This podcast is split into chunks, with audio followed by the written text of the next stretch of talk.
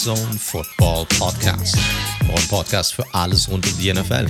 Mein Name ist Jünger Mike T, Host dieser wunderbaren Show und an meiner Seite begrüße ich wie jede Woche Co-Host und das analytische Herz des Red Zone Podcast, Daniel Ports.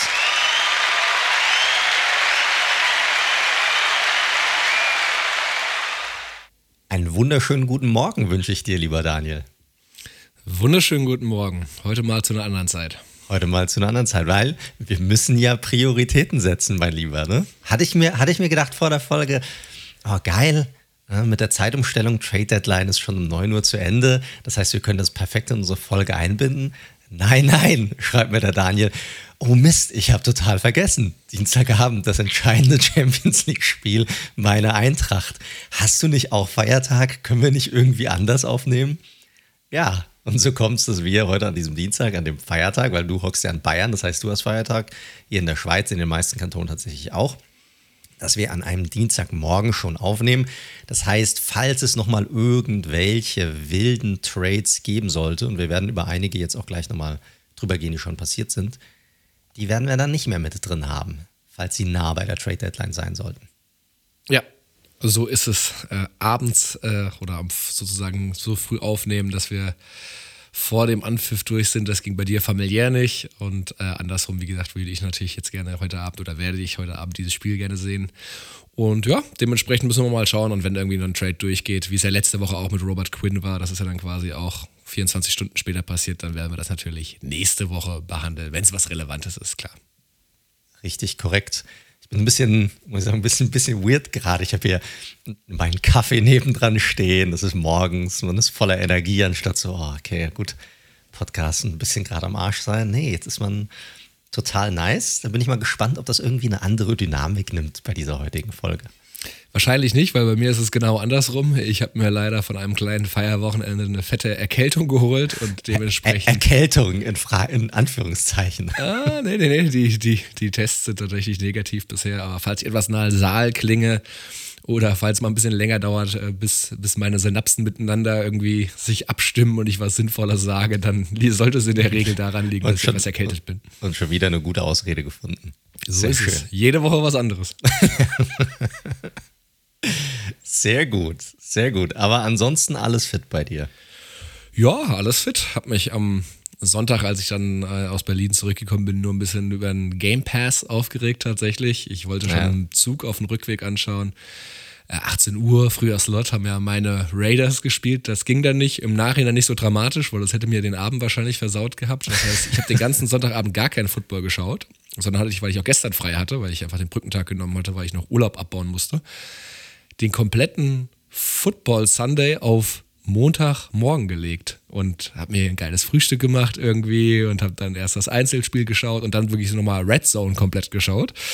Und ähm, ja, Raiders voll für den Arsch, aber die Red Zone war ja so was Scoring angeht und für so ein Spiel wie Panthers gegen Falcons, das war natürlich bestes Entertainment. Ja, war schon definitiv eine interessante Red Zone, wenn man sie dann schauen konnte. Also ich hatte ja das, äh, was heißt das, Glück, ich leiste es mir, alle möglichen Streaming-Dienste äh, zu bezahlen. Bei mir, ich meine, wenn du Kinder hast, dann brauchst du auch irgendwie alles. Und ich bin halt auch so ein Serienfilm-Junkie und Sport-Junkie. Deshalb habe ich wirklich alles über Sky und The Zone und Disney Plus und Netflix und alles. Und da konnte ich die Red Zone tatsächlich dann über The Zone schauen, weil da hat es tatsächlich funktioniert. Und mit dem Game Pass hat es nicht funktioniert. Aber ich habe natürlich die ganze Zeit so, oh fuck ey, und die, meine Giants haben den späten Slot, aber kriegen sie es bis dahin hin? Und was, was, was stimmt da nicht?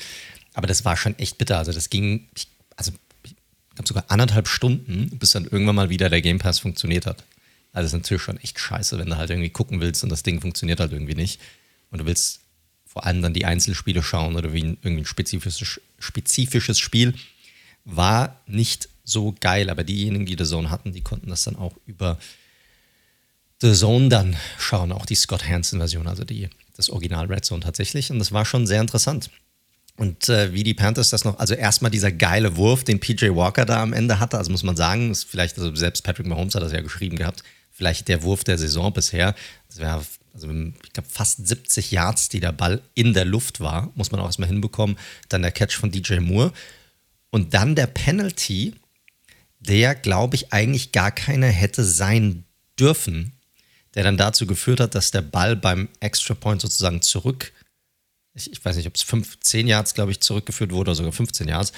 Und der dazu geführt hat, dass der Kicker dann den Extra Point verpasst hat und die Panthers das Spiel, Panthers das Spiel verloren haben. Also schon eine echt krasse Ent Entwicklung. Und auch die Refs, also ich, ich weiß nicht, wie du siehst, aber das ist ja ein Thema, das zieht sich meiner Meinung nach durch die gesamte Saison über. Ich finde diese, äh, die Ref-Entscheidungen oder generell, äh, wie die Refs aussehen, extrem unglücklich. Sehr oft in sehr vielen Spielen dieses Jahr.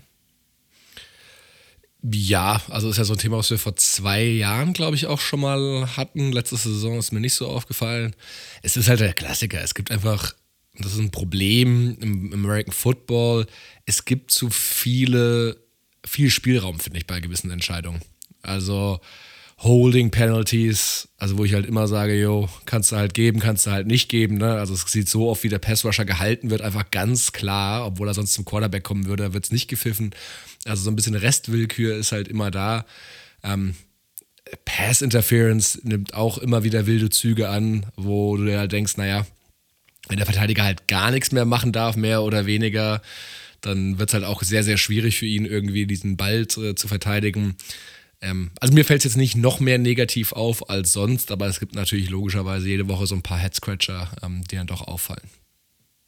Ja, ist halt, finde ich, in dem Fall finde ich es halt echt wild, weil es halt einfach eine falsche Regelauslegung war. Also du darfst deinen Helm nicht vom Kopf nehmen, das darfst du nicht, solange du auf dem Field of Play bist, also auf dem Feld theoretisch. Aber er war tatsächlich außerhalb des Feldes, als er seinen Helm abgezogen hat. Deshalb hätte es eigentlich gar keine Strafe oder gar kein Penalty sein dürfen. Du musst nicht auch in der Sideline sein, du kannst auch hinten in der hinterhalb der, der Endzone stehen. Sobald, solange du nicht auf dem Feld bist, on the field of play, kannst du deinen Helm abnehmen und es sollte kein Penalty sein. Deshalb, also ganz wilde Geschichte, geiles Spiel, aber generell, ähm, ja, und ein paar wieder interessante Stories. Teams, die wir wahrscheinlich jinxen. Mal sehen, welches Team wir diese Woche durchnehmen. Müssen wir mal gucken. Die Bengals haben ja auch relativ klar abgelost gestern. Hatte ich überlegt, ob ich das Spiel im Vorfeld nochmal als Storyline einfach mit reinnehme, äh, weil es der Monday Nighter ist. Aber also das war eine relativ einseitige Geschichte irgendwann und auch kein wirklich gutes Spiel insgesamt. Also sehr viel Laufspiel, die Defense ist am Anfang sehr, sehr stark und irgendwann haben die Bengals einfach zu viele Fehler gemacht und die Browns haben das Ding halt an sich gerissen.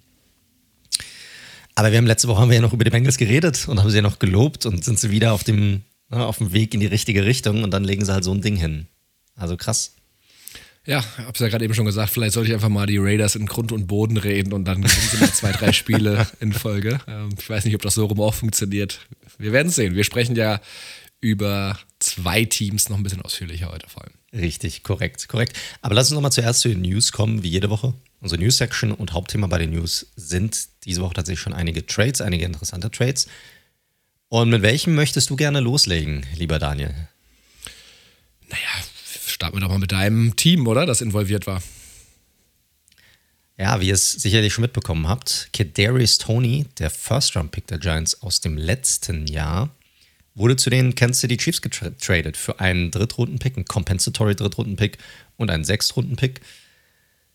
Ja, ist, ein, ist eine sehr interessante Storyline hier, weil Tony sicherlich das habe ich auch oft gesagt, wenn er auf dem Feld steht, ein wirklich sehr talentierter, explosiver Spieler, der auch dafür äh, steht, wirklich auch ja, Highlight-worthy äh, Plays hinzulegen, hat aber bisher nur 11 von möglichen 25 Spielen überhaupt gemacht und gibt halt auch die ein oder anderen Gerüchte aus dem Giants Locker Room insgesamt, dass er jetzt kein ich sag mal, kein Lockerroom-Cancer, wie man das so schön sagt, sein soll, aber generell sein Interesse an Football sich allgemein so ein bisschen in Grenzen halten soll. Halt sehr viele andere Themen ist jetzt nicht der, wo du sagst, der ist als erstes da und, und geht irgendwie als letztes. Und es gab ja auch schon Gerüchte im Frühjahr darüber, dass die Giants angeblich ihn ja, am Anbieten sein sollen oder am Shoppen sein sollen. Das hat er sich dann gelegt. Hat bisher, glaube ich, aber nur zwei Receptions gehabt dieses Jahr. Hatte mir wieder Probleme mit seinem Hamstring und äh, war für ein Spiel aktiv und dann war er wieder inaktiv. Und man hat da irgendwie auch gemerkt, bei Fragen, die dann auch Dayball immer wieder mal gestellt wurden, dass er die zwar beantwortet hat, aber auch so, so ein bisschen gleichgültig in die, Rech in, in die Richtung. Und es kamen immer mehr Gerüchte auf, dass es den, ja, dass er da wohl nicht reinpasst, gut reinpassen soll in dieses Regime oder diese Regimeänderungen, die es bei den Giants gibt. Und ja, zu den Chiefs könnte er ganz gut reinpassen, wenn es denn mit ihm im Kopf und auch mit seinen Beinen irgendwie hinhaut. Ja, so ein leichter Vorbote war ja tatsächlich sogar, so hatte ich es ja damals zumindest empfunden, schon im Draft, als sie Wandale Robinson gezogen haben, der ja auch so ein sehr hybrider Spieler ist. Jetzt kann man natürlich sagen, naja, wenn jemand so kreativ ist wie Dayball, kann es ja nicht schaden. Zwei solcher Spieler, die sowohl äh, Qualität im Receiving haben, aber auch mal irgendwie als Rusher funktionieren können. Am Ende war es dann wohl wirklich der Vorbote, weil Tony, wie du schon gesagt hast, hat diese Saison keinerlei Rolle gespielt und vielleicht an der Stelle dann vielleicht einfach gewesen, okay, es war damals ja schon so ein Risk-Pick, muss man sagen. Also Tony, hatten wir auch schon in Pre-Draft drüber gesprochen, bringt viel mit. Ist aber auch super verletzungsanfällig schon im College gewesen. Also ist jetzt nichts Neues, was irgendwie quasi erst in der NFL aufgetreten ist.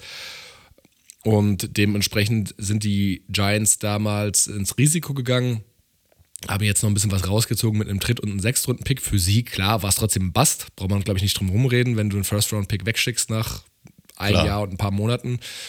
Und für die Chiefs natürlich so wieder das klassische Thema. Es weckt sehr viel Fantasie, wenn du überlegst, Andy Reid, Patrick Mahomes und jetzt so ein Spieler haben natürlich auch schon viele von diesen Hybriden, die auch noch nicht eingeschlagen haben, wie ein Sky Moore, wo vor der Saison auch alle gedacht haben, Alter, der wird so explodieren in der Chiefs Offense. In dem Fall ein Rookie. Ähm, von daher, ich bin gespannt. Also für die Chiefs ist es ein überschaubares Risiko und könnte, wenn der Typ einschlägt, natürlich ein absoluter Stil gewesen sein. Und schlimmstenfalls haben sie da halt da zwei Picks gewastet sozusagen. Richtig. Ich glaube, es ist tatsächlich hier so ein bisschen so ein Win-Win für beide. Also das neue Regime ist ja, das sieht man ja sehr, sehr häufig in der Liga, die sind ja nicht an alte Picks gebunden. Das heißt, für die ist es, denen kann es ja egal sein, ob sie da einen Erstrunden-Pick oder einen Zweitrunden-Pick oder was auch immer da reingesteckt wurde. Das ist Joe Shane, dem neuen GM, relativ wurscht. Er hat jetzt aus dem Spieler, der im Grunde genommen gar nicht mehr gespielt hat, hat er noch einen Drittrunden-Pick rausgeholt, einen Sechstrunden-Pick, für einen Spieler, der nicht so wirklich reinzupassen scheint, auch in die Philosophie, aus welchem Grund auch immer. Man muss ja überlegen, mit wem die Giants aktuell, also wie deren aktueller Receiving Core aussieht. Und sie waren trotzdem gewillt, ihn abzugeben. Also das spricht, das spricht schon gewisse Bände. Und dann, das will ich natürlich jetzt nicht zu hoch hängen, weil da muss, darf man auch nicht so viel reininterpretieren. Aber du hast es ja häufig, wenn ein Spieler geht oder wechselt zum alten Team, dass wenigstens irgendwie die ehemaligen Teammates, die nochmal sagen, hey, good luck und weißt du, viel Glück, wo du hingehst und so weiter. Nichts. Also du hast nichts dergleichen irgendwo gesehen auf Social Media oder sonst irgendwas, dass sich ehemalige, dass sich die äh, Giants-Spieler irgendwie zu ihm geäußert hätten, nur mal Daniel Jones, als er auf einer Pressekonferenz auf ihn angesprochen wurde. Aber das war's. Also keine Glückwünsche oder sonstiges. Spricht vielleicht so ein bisschen für die Integration von ihm in das Team insgesamt keine Ahnung, ob, ob ich da jetzt zu viel reininterpretiere, aber es ist natürlich so ein bisschen, es scheint einfach nicht gepasst zu haben. So ist es. Ich meine, klar, wenn jetzt äh, er auf einmal der Leading Receiver der Chiefs nächstes Jahr sein sollte mit 1500 Yards und der neue Tyreek Hill und sowas, dann sieht der Trade natürlich trotzdem nicht mehr so pralle aus, wobei man natürlich dann auch nie weiß, das heißt ja nicht, dass es dann in New York genauso gelaufen wäre. ne? Aber klar, die Fragen wirst du dir dann schon stellen müssen. Ne? Aber ansonsten, ich glaube, zum jetzigen Zeitpunkt war der Value für die Chiefs und das, was sie in ihm sehen, höher als das, was, als das, was er bei den Giants als Mehrwert bringen könnte. Von daher absolut fein. Auch wenn es natürlich nie gut aussieht, nach einem Jahr einen First Rounder wieder abzugeben. Nee, ich weiß ja, wovon ich spreche. Ja, ja, absolut. Absolut. Die Frage ist natürlich, was sie jetzt damit machen. Ne? Auch da gibt es natürlich ordentlich Gerüchte, dass die Giants noch schauen wollen, ob sie da noch einen weiteren Receiver hinzufügen. Angeblich sollen sie in Trade Talks sein mit den Broncos bezüglich Jerry Judy. Mal sehen, wie viel da dran sein soll und was sie da dann abgeben müssten. Also ich, das, das bezweifle ich vor allem nach dem Sieg am, am Wochenende. Aber es ist natürlich schon interessant zu sehen. Mal gucken, was sie damit machen. Gut, genug von Tony zu den Chiefs.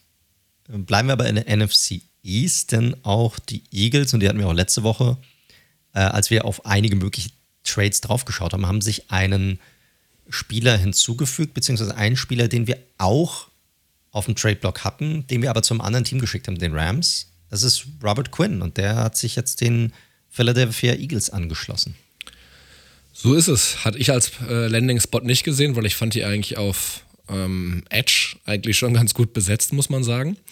Aber äh, macht natürlich ein gutes Team nochmal besser. Vielleicht mal kurz die Details. Äh, Robert Quinn geht zu den Eagles äh, von den Bears. Die Bears bekommen dafür einen Viertrunden-Pick ist ein äh, 32-jähriger Veteran. Letztes Jahr mit 18,5 Sacks war, hat er, glaube ich, den zweitmeisten Sacks nach TJ Watt gehabt. Auch 22 Tackles for Loss. Also eine überragende Saison gespielt letztes Jahr. Und es ging auch die ganze Offseason mehr oder weniger darum, dass er natürlich jetzt am Ende seiner Karriere nochmal einen besser dotierten Vertrag haben wollte von den Bears. Das hat bei denen nicht ganz reingepasst, weil die natürlich gerade im Rebuild sind. Und warum sollen sie jetzt einem ja, Spieler, der in den Sonnenuntergang seiner Karriere reitet, nochmal so einen dicken Deal geben? Das macht natürlich keinen Sinn. Dementsprechend, dass er irgendwie auf dem Trade-Block sein könnte, war relativ offensichtlich. Hat diese Saison auch deutlich weniger gezeigt, also viel unauffälliger. Aber ja, mal schauen. Hat jetzt gleich am ersten Spiel am Sonntag auch schon 20 Snaps gespielt und ich glaube nicht, dass er so schnell ein Starter wird, weil daher funktioniert das äh, mit Graham und Hassan Reddick auch sehr gut. Aber sie spielen ja sehr variabel an der, an der Front. Von daher wird Quinn auf jeden Fall seine Rolle bekommen. Und ich bin mal gespannt. Also, es ist so ein klassischer ja, Luxus-Pickup eines Teams, das dieses Jahr auf jeden Fall in Contention zu sein scheint. Ja, sie wollen halt die Tiefe beibehalten. Sie wollen sicherstellen, dass wenn sie, und ich meine, da geht ja jeder davon aus, und ich glaube, das wird auch passieren, dass sie definitiv in die Playoffs kommen werden, sind aktuell sicherlich das beste Team in der NFC. Und sie wollen sicherstellen, dass es auch dabei bleibt, selbst wenn die eine oder andere Verletzung unter Umständen um die Ecke kommen sollte. Und die Saison ist halt, wir sind halt jetzt erstmal bei der Halfway-Mark, also halb, halb durch. Und Quinn passt da gut rein. Das Einzige ist halt, also es gab ja schon ein paar Gerüchte, als die Panthers Rule gefeuert hatten, dass die Eagles bei, wegen Brian Burns auch schon angefragt hätten während der Saison. Da hat es natürlich Sinn gemacht in der Hinsicht, dass Burns noch sehr jung ist und ein extrem dominanter Passrusher sein, viel Talent, auch für die Zukunft hin. Und Quinn ist hier halt jemand, der deckt eher das Hier und Jetzt ab. So, was da in der Offseason sein wird oder nächstes Jahr ist erstmal egal. Und der Viertrunden-Pick ist halt so eine Sache. Soll das funktionieren und sie gewinnen den Super Bowl oder so, interessiert das am Ende des Tages keinen mehr. Hauptsache, sie hatten, ja, sie haben sichergestellt, dass ihre Defensive Line genug Druck erzeugen kann. Gut. Dann haben wir noch einen weiteren Trade, ja, so richtig überraschend ist es nicht, aber dann irgendwie wieder doch, finde ich, zum, zumindest was die Compensation angeht hier.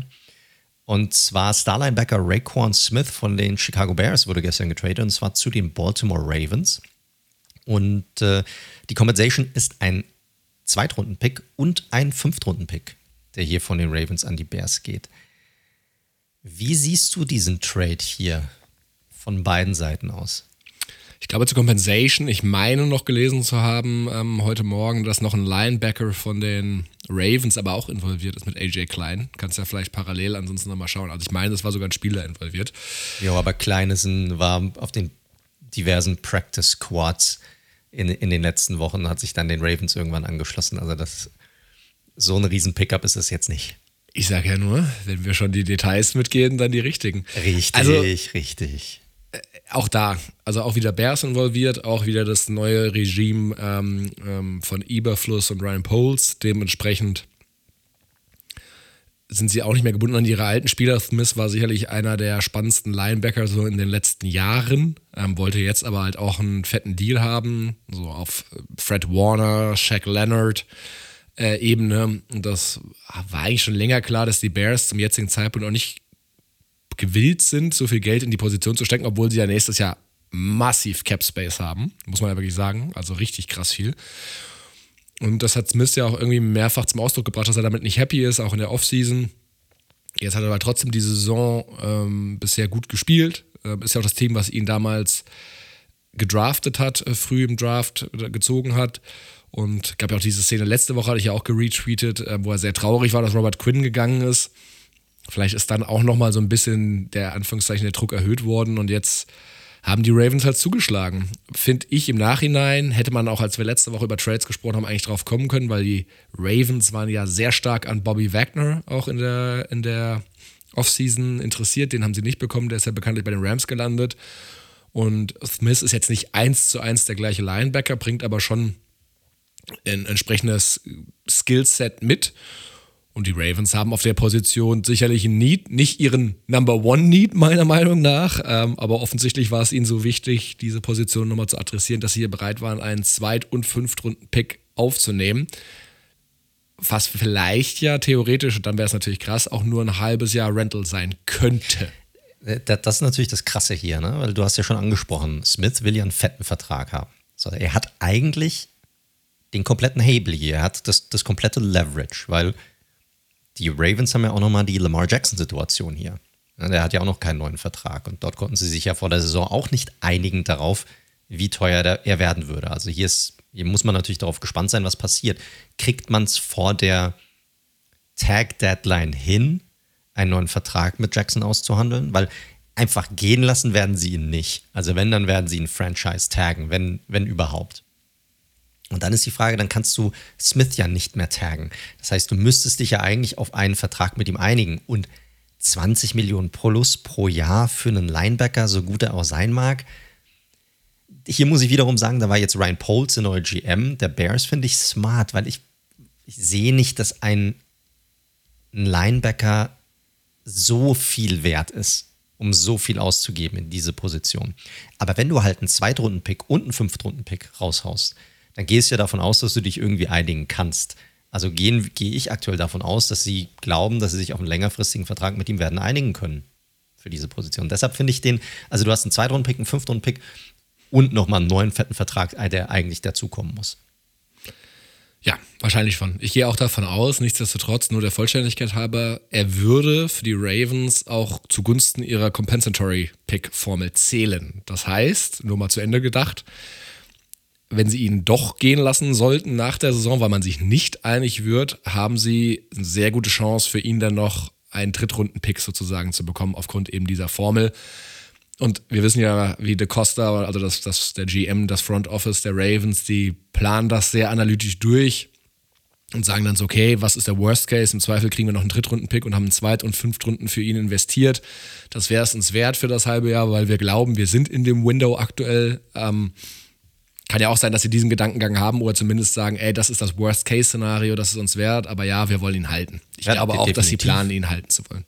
Ja, ich, ich glaube, das spielt definitiv eine Rolle, weil dann hast du halt nicht mehr einen zweiten Fünftrunden-Pick verloren, sondern du hast halt vielleicht, wenn du das kombinierst, ist dann insgesamt vielleicht einen Viertrunden-Pick sozusagen rausgehauen. Da gibt es ja auch diese Tabellen, die die einzelnen Pick mit, Picks miteinander vergleichen. Und dann sagst du, dann ist es eigentlich ein ähnlicher Move, den die Eagles für Robert Quinn gemacht haben hier, wo du einen Viertrunden-Pick für ein halbes Jahr rausknallst für einen Spieler, der dir jetzt hilft. Und hier wäre es vielleicht ähnlich, dass du, wenn du beides miteinander kombinierst, sagst, okay, ich habe einen Viertrunden-Pick rausgehauen für einen Spieler, der sozusagen auch ein halbes Jahr ein Rental für mich darstellt. Ja, vielleicht als letzten Satz dazu. Ich bin gespannt, ob die Ravens dann weiter im Byron sein werden, weil wir kommen ja jetzt auch zu Verletzungen. Rashad Bateman fällt jetzt anscheinend auch wieder für vier Wochen aus, der ja eigentlich ihr Number One Target nach Mark Andrews logischerweise sein sollte. Und ich finde auch Wide Receiver, ich meine, das haben wir schon in der Offseason gesagt und bisher sliden sie ja auch ganz okay, zumindest durch die Saison. Also auf Receiving, bei Receiving-Optionen finde ich die brutal dünn. Also vielleicht machen sie ja in dem Bereich auch noch was.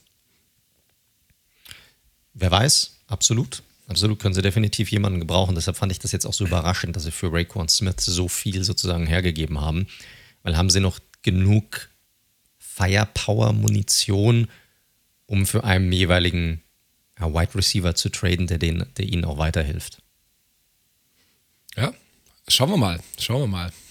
Du hattest Bateman schon angesprochen, das ist einer der Verletzungen, die wir kurz besprechen müssen, aber auch wir haben noch ein paar weitere, die sicherlich ähm, bitter sind eine, und das haben wir gestern gesehen oder heute Morgen, je nachdem, wer sich es wann angeschaut hat, äh, bezieht sich auf die Cincinnati Bengals. Die haben schon Probleme gehabt, nämlich Jamar Chase, deren Number One Wide Receiver fällt aus, vier bis sechs Wochen mit Hüftproblemen. Und man hat gestern gesehen, dass Burrow damit nicht so wirklich klar kam, dass ihm so seine Nummer eins klar fehlt, obwohl die Bengals jetzt kein Team sind, das jetzt wenige gute Receiver hat, mit einem T. Higgins, mit einem Tyler Boyd. Aber man hat gesehen, dass Chase fehlt. Ja, hundertprozentig. Also ist halt einer der besten Receiver der Liga, hat eine, aus dem College natürlich noch eine super Chemie mit Joe Burrow, ist halt seine Lieblingsanspielstation und es gibt schon eine klare Hackordnung halt einfach. Ne? T. Higgins wäre vielleicht woanders auch ein Number One Receiver, aber ihr Spiel aktuell, so wie sie auch Chase einsetzen, an verschiedenen Spots auf dem Feld, also er geht ja nicht nur Downfield, da fällt er natürlich am meisten auf, aber er macht ja auch deutlich mehr mit dem Ball in der Hand. Und dementsprechend hat man da ganz klar gegen die Browns heute Nacht gesehen, ähm, dass ja dieses Element einer Offense fehlt. Und äh, wenn er dann quasi noch länger braucht, die, also Borrow braucht, seine, seine sonstigen Targets anzuvisieren, dann hält die O-Line auch leider nicht mehr so gut. Und die wurde ja heute Nacht auch ge, richtig genatzt von der Front der äh, Browns. Und sicherlich ein Thema, was man jetzt mal die nächsten vier Wochen im Auge behalten sollte, wie die Bengals ohne ihre Number One agieren. Definitiv. Und dann haben wir noch, müssen wir nochmal auf die defensive, Seite schauen. Ein Team, über das wir auch schon geredet haben, das aktuell auch sehr große Probleme hat, sind die Tampa Bay Buccaneers und die wurden nicht weniger mit dem Ausfall von Star Pass Rusher Shaq Barrett. Ja, hat sich im Spiel gegen die Ravens letzten Donnerstag, also ihr es hört schon eine Woche was der, die Achillessehne gerissen und ja, was das bedeutet, ist natürlich klar. Season Ending Injury und dementsprechend ein herber Verlust, was den Pass Rush der Bucks angeht, der dieses Jahr ja, also man merkt schon extrem, dass Sue und JPP weg sind, finde ich. Das waren halt einfach Veterans, die da auf verschiedenen Positionen in der Rotation echt nochmal was reingebracht haben. Shaq Barrett war jetzt halt die klare Nummer eins, ansonsten hast du halt noch Tryon da beispielsweise, aber der Pass Rush der Bucks als Ganzes, inklusive einem Vita Vea, ist dieses Jahr nicht so dominant wie die letzten beiden Jahre. Gut, ist aber halt auch klar, wenn du Qualität verlierst, dass du die erstmal nicht einfach so eins zu eins ersetzen kannst. Das ist zumindest nicht so einfach. Was für mich auch ein guter Stichpunkt ist oder ein, gutes, ein guter Übergang ist zu unserer ersten Storyline. Aber bevor wir da hingehen, Leute, ganz kurz, ihr hört Red Zone, der Football Podcast. Ihr findet uns auf allen gängigen Podcast-Plattformen, über Spotify, Apple Podcasts, Amazon Music, dieser Stitcher, je nehme, wir sind da drauf. Falls es euch gefällt, dann folgt uns gerne, drückt heftig den Abonnieren-Button, erzählt es gerne weiter. Und falls ihr uns unterstützen möchtet, dann am besten über eine nette, kleine, positive 5-Sterne-Bewertung bei Spotify oder auch gerne auf Apple Podcasts. Freut uns immer und hilft uns natürlich auch immer wieder neue Zuhörer zu generieren. Also wenn ihr uns pushen wollt, das ist der beste Weg. Jo, und ansonsten falls ihr mal mit uns in Kontakt treten möchtet, uns folgen möchtet, Fragen habt zur NFL, zum Podcast oder sonst irgendwas, dann könnt ihr das gerne tun und zwar am besten über unsere Social Media Kanäle. Ihr findet uns auf Twitter unter dem Handle at redzone underscore live oder auch gerne auf Instagram unter dem Handle at redzone.live. So, und dann würde ich sagen, lasst uns rübergehen in unsere Storylines und ich hatte es ja schon angesprochen. Äh, wir reden über ein Team, das Spieler nicht so eins zu eins ersetzen kann. Wir reden über ein Team, das aktuell auf Rang 27 liegt bei Expected Points Added per Play, also erwartete Punkte pro Spielzug. Auf Platz 29 bei Punkten pro Spiel mit 17,3 und aktuell ein Turnover Differential hat von minus 5. Also für und wieder die Turnover? Wie viel wurden generiert und wie viel hat man kreiert?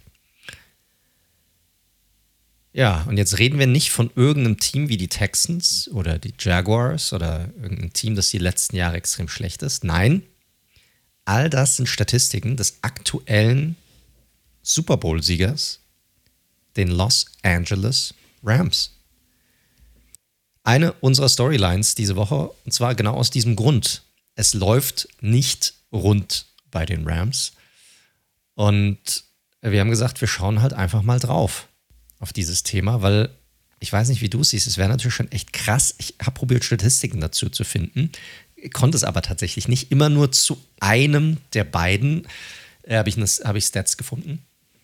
Aber es kann ja tatsächlich passieren, das ist ja nicht, steht ja nicht aus Acht, dass sowohl der Super Bowl-Sieger als auch der Super Bowl-Finalist möglicherweise nicht in die Playoffs kommen dieses Jahr. Ja, das wäre natürlich äh, absolut crazy, muss man sagen. Also,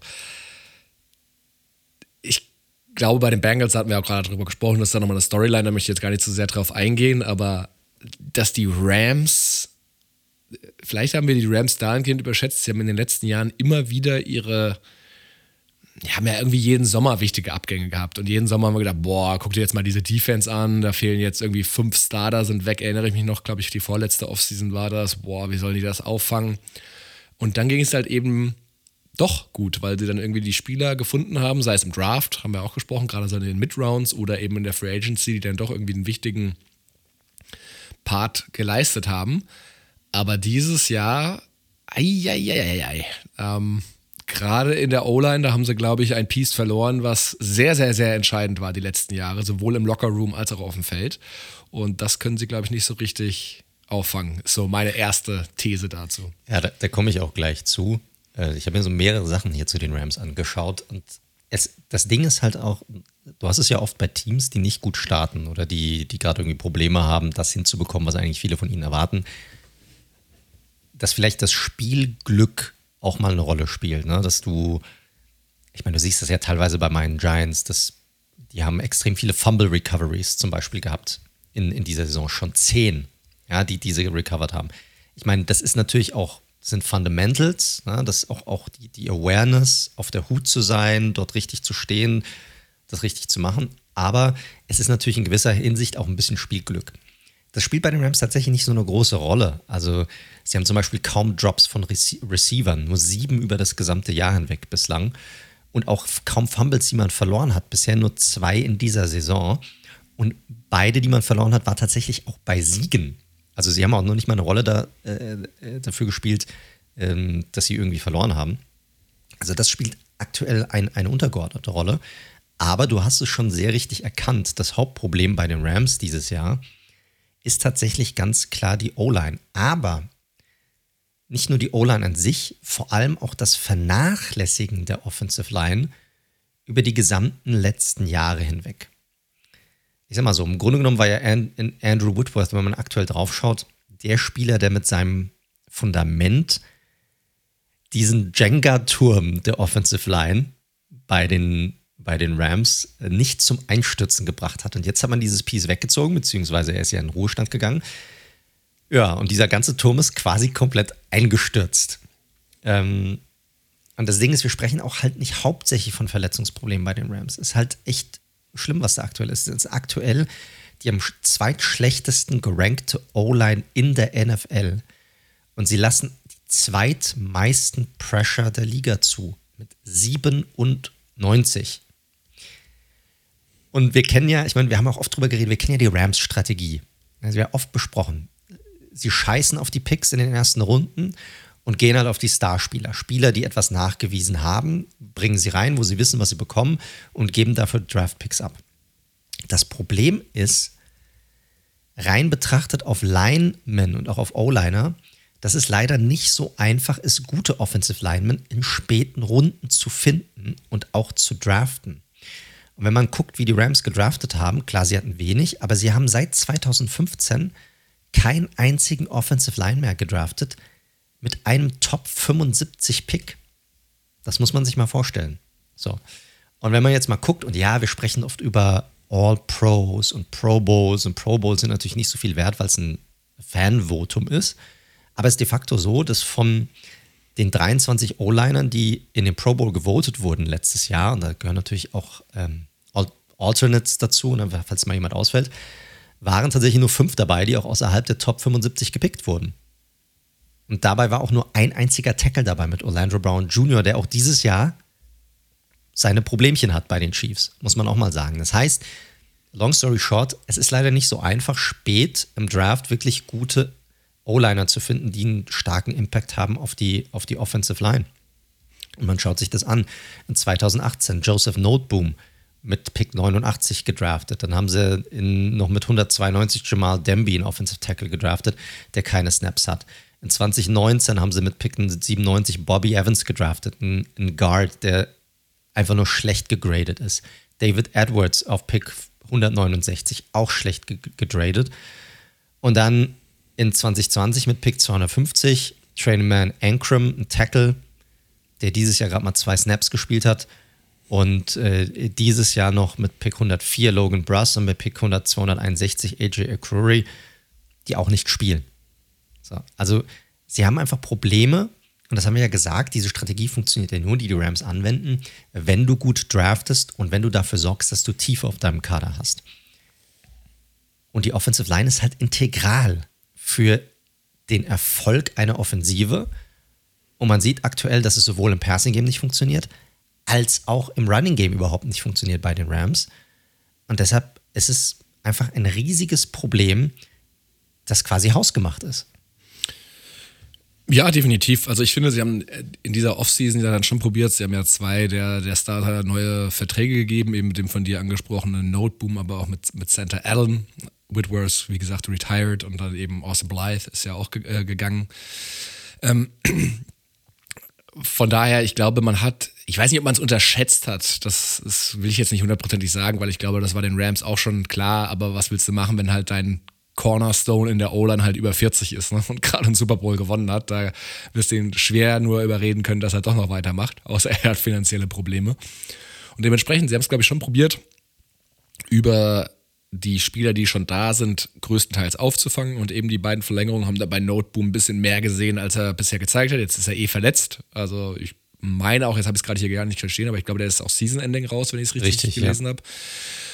Und ähm, ja, ihren ersten Pick dieses Jahr im Draft haben sie ja dann auch in Interior O-Liner zumindest gesteckt gehabt. Und der hat halt auch bisher noch nicht wirklich funktioniert mit Logan Bruss. Also, Cold Strange, wir erinnern uns ja damals an den Draft, war ja anscheinend so ihr Go-To-Guy, den sie an Pick 104 holen wollten, den dann die Patriots in Runde 1 genommen haben. Also von daher, ich glaube, es ist so ein Mix zwischen ähm, Whitworth weg, das können wir nicht eins zu eins ersetzen. Äh, wir probieren hier ein bisschen rumzuschaffeln, weil den Cap Space, um da jetzt zu investieren, da wollen wir jetzt nicht noch, also außer wir, also wir verlängern unsere Jungs, aber wir wollen keine neuen reinholen, so meinte ich das jetzt. Und jetzt ist es halt mal so, dass die ähm, Picks der letzten ein, zwei Jahre da nicht so hundertprozentig dann gegriffen haben. Ja, das Problem ist natürlich, selbst wenn du neue Spieler reinholen willst, das ist ja nicht so einfach. Also, das ist ja das Problem bei O-Linern. Gute O-Liner hocken nicht auf der Straße sondern die sind halt schon bei einem Team und spielen da schon. Deshalb stelle ich mir auch so ein bisschen die Frage, klar, sie haben zum Beispiel aktuell Probleme mit dem Run-Game, ne? nur 3,3 Yards pro Carry. Und es stimmt sicherlich, dass ein Cam Akers seit seiner Verletzung, nachdem er zurückgekommen ist, ich sag mal, schon unterdurchschnittlich aussieht. Und sie haben ja eh so ein bisschen auch anscheinend irgendwie persönliche Probleme mit ihm. Es scheint nicht so ganz zu stimmen. Jetzt sind sie auf der Suche nach einem weiteren Running Back oder zumindest sind das die Gerüchte, die umgehen. Und wenn das stimmen sollte, dann verstehe ich das aber nicht so ganz, weil auch hier sehe ich das Hauptproblem nicht beim Running Back. Das Hauptproblem wird weiterhin die Offensive Line sein. Und ja, du hattest Nobum angesprochen. Wie gesagt, er ist verletzt. Und wie gesagt, du kriegst halt, wenn du die Tiefe nicht hast, wenn du sie dir nicht aufbaust über den Draft hinweg, dann wirst du irgendwann Probleme haben, wenn du dann Verletzungen hast, ordentlichen Ersatz zu finden, weil den, den kriegst du halt einfach nicht. Ne? O-Liner kriegst du nicht, gute. Das, das, die, die hocken einfach nicht, die, die pausieren nicht, die hocken da halt einfach nicht, nicht rum. Und wenn du das zum Beispiel vergleichst mit einem Team wie, die, wie den Eagles, und nochmal, ich will jetzt keinen generellen, hört sich jetzt vielleicht zu stark, also ich meine, sie haben einen Super Bowl geholt mit dieser Strategie, die sie gefahren sind. Ne? Das kann dir niemand wegnehmen. Deshalb können sie sagen, oder kann jeder Rams-Fan sagen, ey, da scheißen wir drauf. Ich nehme jeden Super Bowl, den einen Super Bowl lieber als all, alle Probleme, die danach irgendwie kommen. Aber es ist halt grundsätzlich ein Problem mit dieser Strategie. Wenn einmal was nicht passt, wenn du einmal irgendwie Verletzungen hast, wenn du einmal nicht gut genug draftest, dann hast du echt ein Roster-Problem, weil du kannst nicht einfach, du, du hast gar nicht so viele Assets, die du hergeben kannst, um diese Tiefe in den Kader irgendwie reingetradet zu bekommen. Das, das, das geht halt einfach nicht. Und die Eagles, die aktuell ja bei 6 und 0 stehen und sehr, sehr gut auch aussehen, auch letztes Jahr schon eine gute Line haben, da, da siehst du, die haben halt zum Beispiel in den letzten Jahren extrem viel investiert in beide Lines, sowohl die Offensive und Defensive Line, die haben auch extrem viel, selbst wenn da mal jemand ausfällt, die haben auch extrem viel Tiefe in der Offensive Line drin. Und die stehen gerade bei 6 und 0. Die haben halt überhaupt keine Probleme. Die können sogar rotieren an der Offensive Line. Ja, um unterschiedliche Packages, um jemandem mal irgendwie auch nochmal äh, eine Pause zu geben. Und äh, geben auch sehr viel Kohle auch aus für ihre Offensive Line. Und das ist halt hier ein, ein sehr großer Unterschied. Und bei den Rams sieht man halt gerade, was für ein Problem diese Strategie auch verursachen kann, wenn es mal nicht läuft wie geplant. Gerade in so einem, und das muss man ja mit nochmal erwähnen, das wisst ihr ja, McVay, Shanahan Tree, wo die O-Line aufgrund des, des Running Games, was sie machen, natürlich nochmal eine größere Bedeutung hat, als es jetzt vielleicht in anderen Schemes beispielsweise der Fall ist, die eher auf Quick Passing Game ausgelegt sind, wo du sagst, naja, also so schnell kommt der Pass wahrscheinlich in der Regel sowieso nicht zum Quarterback. Ähm, wie gesagt, das eine war jetzt Run Game, das andere Pass Game, aber es ist sicherlich ein Scheme, wo die O-Line noch eine größere Bedeutung hat als in vergleichbaren anderen Screen Schemes. Richtig. Und das trägt dann auch dazu bei, und hier wäre es jetzt mal eine Frage auch an dich, weil ein Problem, das sie definitiv zusätzlich haben, ist aktuell auch der Quarterback, und zwar wir reden von Matthew Stafford. klar, wir wissen, er hat so ein bisschen Probleme mit dem Ellenbogen, das zieht sich auch schon eine gewisse Zeit hin. Steht immer noch bei einem Completion Percentage von 71 Prozent, hat aber aktuell nur sechs Touchdowns geworfen und dabei acht Interceptions. Und was ich ganz interessant fand, was ich gefunden hatte, wenn man mal die Statistiken dieses Jahr von einem Matthew Stafford vergleicht mit denen von einem Matt Ryan, der ja gerade gebencht wurde bei den Colts und über den wir auch schon so ein bisschen hergezogen haben dieses Jahr, um ganz ehrlich zu sein, dann liegen die beiden extrem nah beieinander. Comple Ryan hat mehr Yards, 2008 Yards zu Stafford, der hat noch nicht mal 1800 Yards geworfen. Completion Percentage von Ryan 68,4, von Stafford 70,5. Yards äh, per Attempt 6,76 Ryan, 6,83 Stafford. Ryan hat sogar mehr Touchdowns geworfen, auch mehr Interceptions, aber steht bei 9 und 9 und Stafford bei 7 und 8 und beide haben die gleiche Anzahl von Sacks kassiert mit 24 und auch die Sack Yards, die daraus entstanden sind, also extrem vergleichbare Statistiken.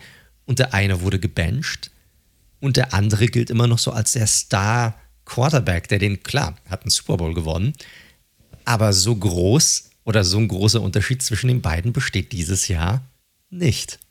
Nö, hundertprozentig nicht. Also Stafford spielt sicherlich eine absolut schlechte Saison, sicherlich aufgrund der Probleme, die wir auch gerade angesprochen haben mit der O-Line. Kriegt mehr Pressure als sonst, aber er hat halt auch kein gutes, trifft keine guten Entscheidungen, muss man ganz klar sagen. Also nach der Anzahl der Spiele, also er war ja schon immer so ein bisschen Ganzlinger und hatte mehr Interceptions, sage ich mal, als andere Quarterbacks, die vielleicht ein bisschen sicherer spielen. Aber nichtsdestotrotz waren dieses Jahr da auch mal wieder so ein paar klassische Brainfarts, wie man so schön äh, sagt, dabei, äh, wo er einfach den mehr oder weniger dem Defender den Ball in die, in die Arme wirft. Und klar, ich meine, die Situation ist halt eine ganz andere, weil ähm, die Colts an einem anderen Punkt stehen, gerade in ihrer Entwicklung, hatten wir letzte Woche da gerne mal reinhören, ja länger besprochen, warum, weshalb, wieso da jetzt ein ähm, aber ist das so? de facto Rookie spielt. Aber ja, so? also ste stehen die wirklich an einem anderen Punkt? Klar, wir reden jetzt über ein Team, das hat gerade den Super Bowl gewonnen. Ne? Und normalerweise geht man ja davon aus, dass ein Super Bowl-Sieger auch zumindest das Jahr darauf auch wieder um den Super Bowl mitspielt. Aber vergleich mal beide Roster miteinander oder beide Teams miteinander. Siehst du wirklich so krass große Unterschiede, bis auf vielleicht die Wide Receiver Position, wo du den besten Wide Receiver der Liga hast oder zum ja, Top 3? Ja, doch, sehe ich schon ganz klar. Also aus, aus mehreren Gründen. Zum einen, das hatten wir ja schon mal angesprochen, die Rams waren ja immer so gebaut, wir bezahlen unsere Starspieler und das sind halt namentlich vor allem dann halt Stafford gewesen, Cooper Cup, Aaron Donald, äh, Jalen Ramsey, habe jetzt einen vergessen, mit Abstrichen dann Allen Robinson aktuell. Und äh, drumherum bauen wir dann eben die verschiedenen Pieces eben auf, holen mal einen dazu, wie letztes Jahr ein Von Miller, wie dieses Jahr ein Bobby Wagner und äh, schauen dann, was wir eben machen können. Und diese ganze Strategie ist komplett bis 2024 ausgelegt erstmal. Und danach muss da eh Tabula Rasa gemacht werden. Da werden halt vielleicht ein McVay auf, da hat vielleicht ein Snead erstmal auf und dann, oder vielleicht will er auch den Rebuild nochmal machen. Und dann ist da erstmal eh zwei, drei Jahre Pause. Also das jetzt ist sicherlich ein bisschen zu früh, so wie sie gerade spielen. Und dementsprechend sie sie schon, und sie haben ja auch keinen jungen Quarterback in place. Also ich glaube, der Backup ist ja John Warford, sicherlich einer der unbekannteren Backups in der Liga. Also ja nicht so, dass sie da jemanden jetzt äh, haben, der sowieso an Staffords Stuhl irgendwie sägt. Von daher sehe ich die schon auf einem ganz anderen, also auf ihrer eigenen Timeline sind sie auf, einer ganz, auf einem ganz anderen Punkt. Aber es ist ja nicht so, als hätten die Colts, als würden die Colts nicht von sich selbst auch denken, dass sie eigentlich ein Playoff-Team sind. Sonst hätten sie auch gar nicht erst, sonst wären sie nicht für Carson Wentz gegangen letztes Jahr, sonst wären sie nicht, hätten sie nicht einen Matt Ryan reingeholt dieses Jahr. Sie denken ja, sie sind so weit mit ihrem Roster, dass ihnen eigentlich nur ein guter, erfahrener Quarterback fehlt, um wirklich ein Playoff-Team zu sein, ein Contender zu sein. In ihren eigenen Augen zumindest. Ja, ja, definitiv, definitiv. Sie sind nur einfach nicht so ganz so festgefahren, auch was Capspace und sonstige Sachen angeht für die nächsten Jahre. Das heißt, um es mal das Bild zu machen, während die Coles halt irgendwie so auf einer Bundesstraße unterwegs sind, wo dann doch nochmal eine Ausfahrt kommt, wo man in Richtung, sag mal, soften Rebuild wenigstens abfahren kann, sind die Rams halt auf der Autobahn mit 200 unterwegs und müssen jetzt erstmal warten, noch zwei Jahre, bis die Ausfahrt kommt. also, und gerade ist der linke Reifen abgefallen oder der Auspuff ist hängt, hängt gerade runter. Richtig. Jetzt muss er auf der Felge weiterfahren erst. Äh, sehr schöne Metapher. Oder Analogie. Naja. Ähm, ja, es ist auf jeden Fall, ich, ich fand das ganz spannend und das ist natürlich schon ein Problem. Es ist ja grundsätzlich so eine Geschichte. Aber ich weiß nicht, ob ich dieses Fass jetzt aufmachen soll. Vielleicht eher nicht. Vielleicht machen wir das für eine andere Folge. Aber wir sehen es ja dieses Jahr extrem, wie stark oder welche Rolle die Umstände bei Quarterbacks tatsächlich spielen. Ähm, vielleicht komme ich da nachher nochmal drauf, wenn, wenn wir über einen anderen Quarterback noch reden, den wir hier in der Folge drin haben. Vielleicht mache ich das fast, fast nicht jetzt auf. Äh, bleibt nochmal bei den Rams. Es ist einfach so, ich glaube, diese Offensive Line-Probleme, die sie aktuell haben, ich glaube nicht, dass sie die wegbekommen werden dieses Jahr. Weil, womit? Also, wie gesagt, du kannst ja keine Offensive Linemen irgendwo herzaubern. Die Teams, die gute haben, die werden die nicht hergeben. Außer du gibst denen wirklich einen Boatload an, an Picks. Gute Offensive Linemen sind extrem viel wert. Die Firepower haben sie nicht, das werden sie meiner Meinung nach auch nicht machen. Es fehlt auch nicht nur ein Stück an dieser Offensive Line. Und deshalb glaube ich, werden sie das ganze Jahr über Probleme haben. Und mein Hot Take, wenn es überhaupt einer ist, ist, dass die Rams es nicht in die Playoffs schaffen werden mit diesem Team aktuell. Hm. Man muss natürlich fairerweise sagen, aufgrund dessen, wie sie halt gerankt waren letztes Jahr als Division-Sieger, haben sie natürlich auch einen schwierigeren Schedule, als es jetzt Klar. andere Teams beispielsweise haben. Ne? Also da kommen schon noch ein paar Matchups gegen, gegen Chiefs und Co., ähm, wo du sagst, ja, es könnte vielleicht auch ein bisschen leichter gehen. Von daher glaube ich auch, dass es eine sehr enge Geschichte wird glaube aber, dass sich die eigentliche Qualität da nochmal jetzt durchsetzen will, wenn jetzt Cooper Cup sich wirklich ernsthaft verletzt hätte. Also da Rams-Fans schon mal in Warnung. Der scheint wirklich Day-to-Day -Day zu sein mit einer nicht so schlimmen Verletzung. Und das sah ja im, in der, im Broadcast erst ein bisschen dramatischer aus. Das wäre nochmal was ganz anderes gewesen. Aber so glaube ich dann doch irgendwie an die Qualität der einzelnen Starspieler um, um Aaron Donald, Ramsey und Co. und Cup, dass das reichen könnte. Ähm, aber ja, also vielleicht nur ein Satz dazu. Es ist größtenteils offensives Problem, was die Rams haben. Man muss aber sagen, auch dieses Jahr, deswegen werden sie ja auch wieder mit Bradley Chubb in Verbindung gebracht.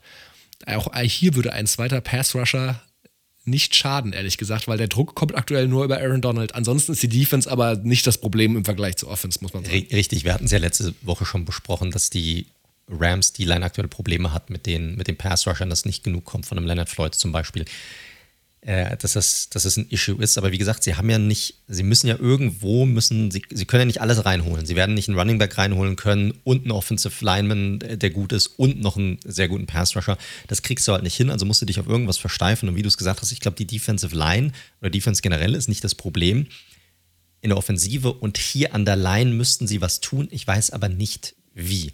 Also sie müssten ja irgendwo jemanden herzaubern. Ich glaube, das werden sie nicht hinbekommen. Ich finde, sie sind in dieser Division aktuell. Ich meine, sie wurden ja von den Niners quasi vorgeführt.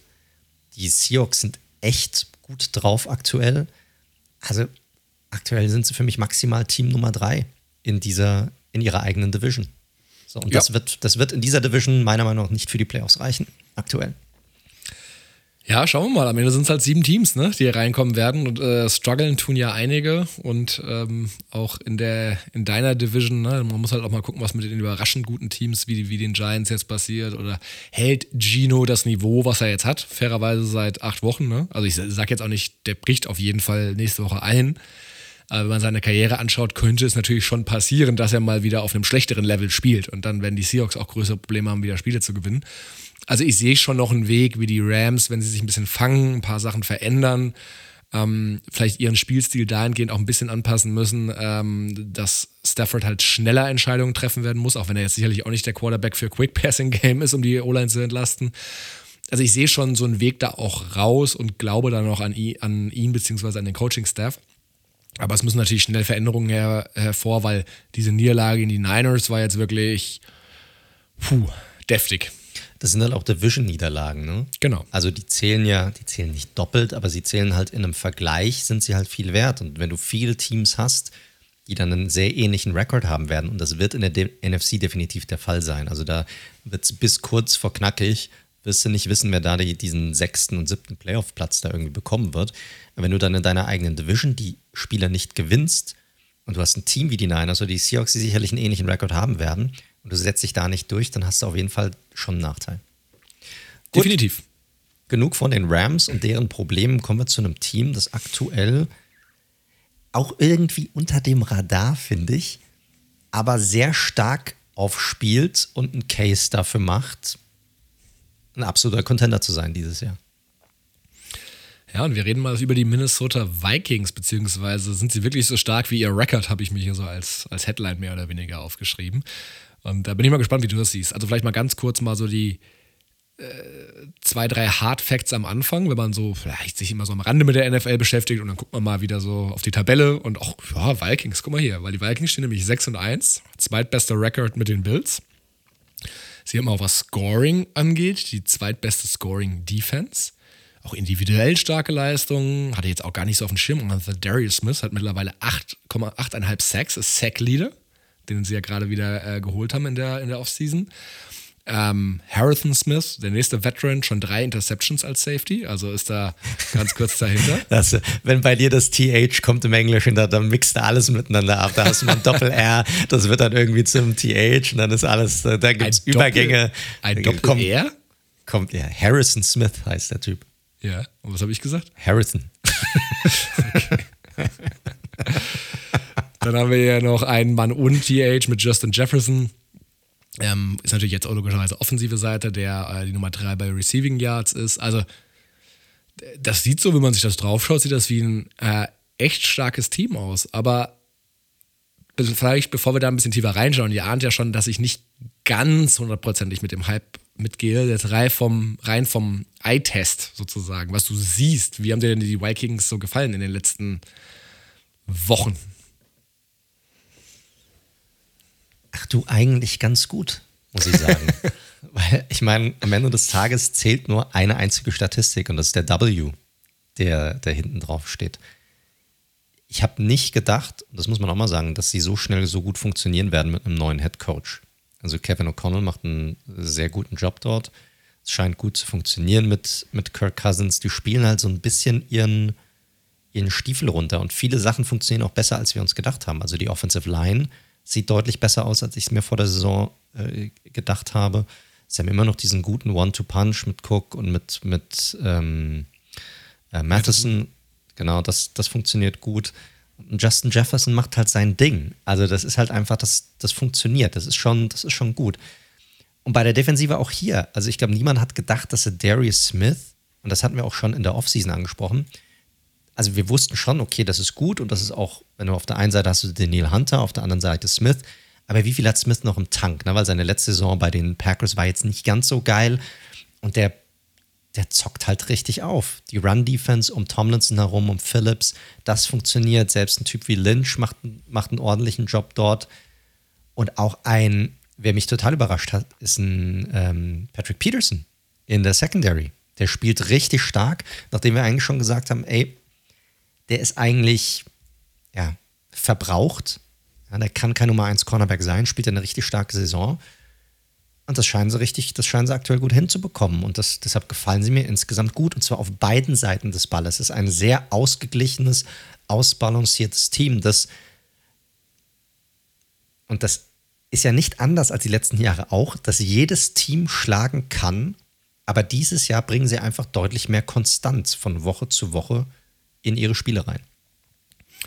Ja, das ist ein ganz spannender Punkt, weil die Vikings äh, letzte Jahre ja immer so das klassische 8 und 8 Team oder dann hat es halt nicht mehr gegen 8 und 9. so, so zum Beispiel. Und äh, da komme ich später nochmal drauf. Das Ding ist, sie bringen halt gerade oft das Ding ins Ziel. Und deswegen sieht der Rekord auch so gut aus. Aber ich glaube, es macht ja Sinn, und das wollen wir auch so machen, bei diesen Storylines immer ein bisschen tiefer reinzugehen. Weil, wenn man sich mal, ich mache mal erst Offensive, dann Defensive und werde auch nochmal auf Cousins so ein bisschen schauen. Wenn man sich die Offensive im Scoring mal anschaut, sind sie nur 23. Und das liegt unter anderem vor allem daran, dass sie überhaupt nicht explosiv spielen. Also Kirk Cousins hat ja keinen schlechten Deep Ball und ist ja eigentlich auch ein sehr akkurater Passer. Und letztes Jahr und so in den letzten beiden Jahren ist ja Jefferson vor allem auch so ein Star geworden mit diesen unglaublichen Jahrzahlen, die er aufgelegt hat, weil er auch wirklich entgegen der Erwartungen im Draft nicht ein Slot-Receiver ist, sondern wirklich Downfield einfach regelmäßig gewinnt. Da haben sich jetzt Defenses extrem drauf eingestellt, stellen ihn halt mehr zu, ist ja generell, hatten wir auch schon drüber gesprochen, der Trend in der, in der NFL. Und damit tut sich diese Offense äh, von O'Connell mit Kirk Cousins brutal schwer. Und umso mehr, wenn sie in lange Third äh, Downs kommen. Da sind sie nämlich mit das, das schlechteste Team in, in der Liga. Und da kann Cousins, das merkt man halt auch einfach, ja, der, der ist dann halt wieder der, der Checkdown Kirk, Captain Kirk, der halt dann die sichere Variante nimmt und halt nicht probiert, irgendwie ein neues First Down zu erzwingen. Also wenn man das mal in eine Statistik packt, was explosive Plays angeht, ähm, die halt eine gewisse Jahrzahl überschreiten, haben sie gerade mal 10% drin und sind damit das auf Platz 30 von 32 Teams in der NFL. Letztes Jahr waren sie auf Platz 5. Also schon ein erheblicher Unterschied, was sie letztes Jahr eben äh, vor allem über Justin Jefferson eben gemacht haben. Ansonsten Cousins gerade mal 6 Yards, Air Yards pro, äh, pro Versuch, den er wirft. Das ist der Tiefstand auf seiner Karriere. Und wie gesagt, die war ja ansonsten auch nicht immer geprägt von äh, ganz länger Mentalität, dass man das Ding runterwirft. Und extreme Probleme auch mit Man-Coverage, ähm, was sie natürlich die meisten Defensiven mittlerweile gegen ihn spielen. Also, das ist ganz interessant, finde ich, weil er macht Cousins wie immer wenig große Fehler und das ist ja auch irgendwie so die Storyline seiner Karriere. Er gibt das, er macht das, deswegen mag ein Shanahan auch so sehr, weil er setzt halt die Offense um, aber wenn er jetzt da ist, dann gibt er dir halt aber auch gar nichts mehr äh, als, als irgendein, was das Scheme sozusagen ihm oder was die Defensive ihm anbietet. Und das ist natürlich ein schmaler Grad, auf dem die, äh, die Vikings offensiv da wandern. Ja, aber ist das nicht immer so, wenn ein Team gut spielt? Also, ich meine, da kommen ja noch andere Sachen dazu. Du gewinnst, die gewinnen sehr knapp dieses Jahr, das spielt eine Rolle und sie sind natürlich auch, ich habe ja die ganzen Spieler eben aufgezählt auch. Sie bleiben verletzungsfrei bisher, aber das sind ja Trades, die kannst du da kannst du dir jedes Team anschauen, das jedes Jahr ein Contender ist. Und bei fast jedem Team kannst du sagen, die sind relativ verletzungsfrei aus dieser Saison rausgekommen. Das ist, wenn sich deine Starspieler nicht verletzen, dann bist du automatisch ein Team, das lange mithalten kann. Das würde ich denen jetzt zum Beispiel nicht negativ oder ähnlich jetzt auslegen wollen. Oder siehst du das anders? Nö, das Thema, das, das sowieso nicht, dass sie, äh, dass sie verletzungsfrei sind. Ne? Das ist ja nicht das Thema, sondern ich, worauf ich hinaus will, ist bisschen diese einordnende 6-1er Records, ne? Weil du kannst natürlich so einen Rekord haben wie die Bills und sind halt dominant, wo ich sage, die Bills fegen Teams weg und selbst so ein Sieg gegen die Packers, der war ja gefühlt noch deutlich deutlicher als jetzt der Score, das, der Score aussah am Ende, als die Bills gegen die Packers gewonnen haben. Und dementsprechend ist es, glaube ich, auch wichtig, mal reinzuschauen, wie gut sind denn die Vikings an der Stelle. Und man muss einfach mal sagen, wie du schon richtigerweise gesagt hast, sie gewinnen knapp. Ich habe das hier mal rausgeschrieben. Seit 2000, also in den letzten 22 Jahren, haben 78 Teams äh, sechs ihrer ersten sieben Spiele gewonnen. Und die Vikings haben eins der niedrigsten Point Differentials, was es je gab, mit plus 29. Also sie gewinnen einfach, sie gewinnen, aber sie gewinnen sehr knapp. Und deswegen sage ich einfach nur, geil, Vikings, was ihr da habt grundsätzlich. Man muss nur aufpassen, weil diese knappen Siege, und das habe ich bei den Raiders letztes Jahr auch gesagt, das kann halt super, super schnell umschlagen einfach in, du verlierst einfach mal vier in Folge. Hast, hast du die Stats, wer da das schlechteste Team ist? Nee, in dieser Liste? Das habe ich nicht, nee. Schade, ich hätte gerne mal gewusst, wo meine Giants stehen, nachdem sie 6 und 1 gestartet sind, weil ich kann mir gut vorstellen, dass sie sogar noch schlechter dastehen als die Vikings dieses Jahr. Ähm, du hast einen Punkt auf der anderen Seite, wenn du dir die Vikings anguckst in den letzten Jahren, da haben sie wirklich probiert, und das hast du ja gesagt. Also da waren sie eine explosive Offense und sie haben probiert mitzuspielen, sie haben probiert. Und wo sind sie am Ende des Jahres immer gelandet? 8 und 8, 8 und 9, 9 und 8, das typische 500-Team. Warum also nicht etwas effizienter rangehen? Und wir sehen es ja across the league, dass die Teams, die wirklich, wo, die, die sich hin, die hingehen und sagen, so, das ist mein Roster, das ist, wo ich am meisten rausbekommen habe. Lass uns das einfach schematisch so durchspielen ähm, und effizient sein und unsere, und da ist ja, wie du es gesagt hast, ist ja Cousins König drin, kaum Fehler machen und dann kriegen wir es schon irgendwie hin, auch die Spiele zu gewinnen. So, und das machen sie halt gerade. Definitiv. Die Frage ist halt nur, wenn du halt wirklich dich da mit den Besten der Besten misst in den Playoffs am Ende, glaube ich, brauchst du einfach diese Masse an explosiven Plays trotzdem drin. Sonst wirst du halt mit den, spätestens mit den Quarterbacks aus der AFC. Das im, weiß ich nicht. Im Super Bowl bin, nicht, das, nicht das, mithalten Das können. weiß ich nicht. Am Ende sind die Playoffs ihre eigene Geschichte. Du hast immer ein Spiel und du hast Tagesformen, die abhängig sind und Matchups und da musst du halt gucken. Ich glaube, über die gesamte Saison weg, Regular Season, okay, aber da, ich, da, da, bin ich mir noch nicht mal sicher, ob das, ob das so stimmt. Ich glaube, auch in den Playoffs ist es der Fall, dass die Teams, die die wenigsten Fehler machen am Ende des Tages, auch die sind, die dann am weitesten kommen werden insgesamt. So, und vor allem dann über die Defensive, die Druck machen können. Da sehen die Vikings aktuell wirklich auch sehr, sehr gut aus, wenn sie das durchziehen können, wenn sie gesund bleiben. Ich glaube schon, dass sie, also ich glaube, die Vikings sind schon for real in der Hinsicht. Also das ist mein, ich nehme den, ich nehme diese Seite des Balles. Okay. Und ich sage halt, sie haben, wie gesagt, es war vieles, hat sich aufgrund von Nuancen ähm, für sie, ist zu ihren Gunsten ausgegangen. Man muss auch sagen, sie haben noch nicht so viele starke Teams gespielt, ganz klar. Also da waren die Dolphins, waren vom, vom Rekord her das einzige, was einen Winning-Record hatte. Und da hat Skylar Thompson auf Quarterback gespielt in dem Spiel, wo man sagen muss, ja, das ist vielleicht jetzt nicht auch so ganz 100% äh, easy going. Und dementsprechend, also ich bin jetzt mal gespannt, weil äh, wenn man nach vorne schaut, zwei der nächsten drei Spiele sind gegen die Bills und die Cowboys. Da denke ich schon, dass Leistungsunterschiede zu sehen sein werden, weil ich auch die Cowboys ein bisschen kompletter sehe als die Vikings gerade ich will den Vikings hier auch nichts wegnehmen. Ich glaube, der Rekord trügt etwas. Nichtsdestotrotz spielen sie eine gute Saison bisher.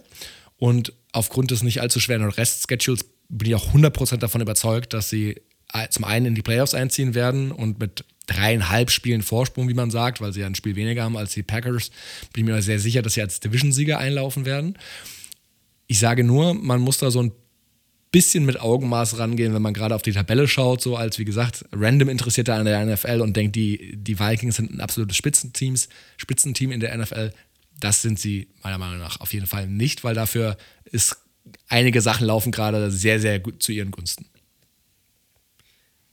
Das stimmt schon. Und ich bin deshalb auch sehr gespannt auf diese Spiele gegen die Bills und auch gegen die Cowboys, wie sehr sie dort mithalten werden und ob sie vielleicht auch das eins dieser Spiele auch für sich werden entscheiden können. Weil dann weißt du auch so wirklich, wo sie dann stehen und wie gut sie, wer werden sie aus dem Stadion gefegt oder werden sie halt mithalten können. Ja, und 100% auch spannend natürlich. Ich weiß, Vikings-Fans, das ist ja so ein bisschen ähnlicher Narrativ wie, wie bei den Raiders. Die wollten Cousins ja auch nicht mehr sehen. Jetzt wurde nochmal mit ihm verlängert. Ähm, jetzt spielt er halt eine okaye Saison, äh, muss man sagen. Auch so was das QBR angeht, so Middle of the Pack. Vor allem ein paar andere Stats hatte ich vorhin schon angesprochen da bin ich halt auch mal gespannt. Man ist nächstes Jahr sowieso an ihn noch gebunden, ehrlich gesagt. Das heißt, sie haben sich eh committed für ihn, in diese Saison, nächste Saison zu machen. Aber ähm, ja, mal sehr gespannt, wie dann seine Zukunft in Minnesota auch oder Minneapolis dann aussehen wird. Ja, wird man sehen, was sie da im Draft machen oder ob sie irgendwie einen anderen jungen Quarterback irgendwo herholen als Projekt, um ihn dort so unten drunter anzubinden oder was hier die generelle Strategie oder Auslegung der Vikings über die nächsten Jahre dann sein wird. Ja, so Kellen Mond nochmal zurückholen, ne? so ein nächstes ja, Projekt. sicherlich. Mhm. Ganz genau. Ganz genau. Äh, wenn wir schon von Quarterbacks und Quarterback-Projekten sprechen, wollen wir zu unserem nächsten Thema übergehen. Sehr gerne. Wir haben ihn ja so ein bisschen vor uns, hin, vor uns hergeschoben die letzten ein, zwei Wochen. Das stimmt tatsächlich. Das stimmt. Wir haben ja schon viel über die Draft-Klasse aus dem letzten Jahr geredet. Wir hatten Justin Fields schon als Thema hier. Wir haben schon über Zach Wilson und die Jets auch gesprochen.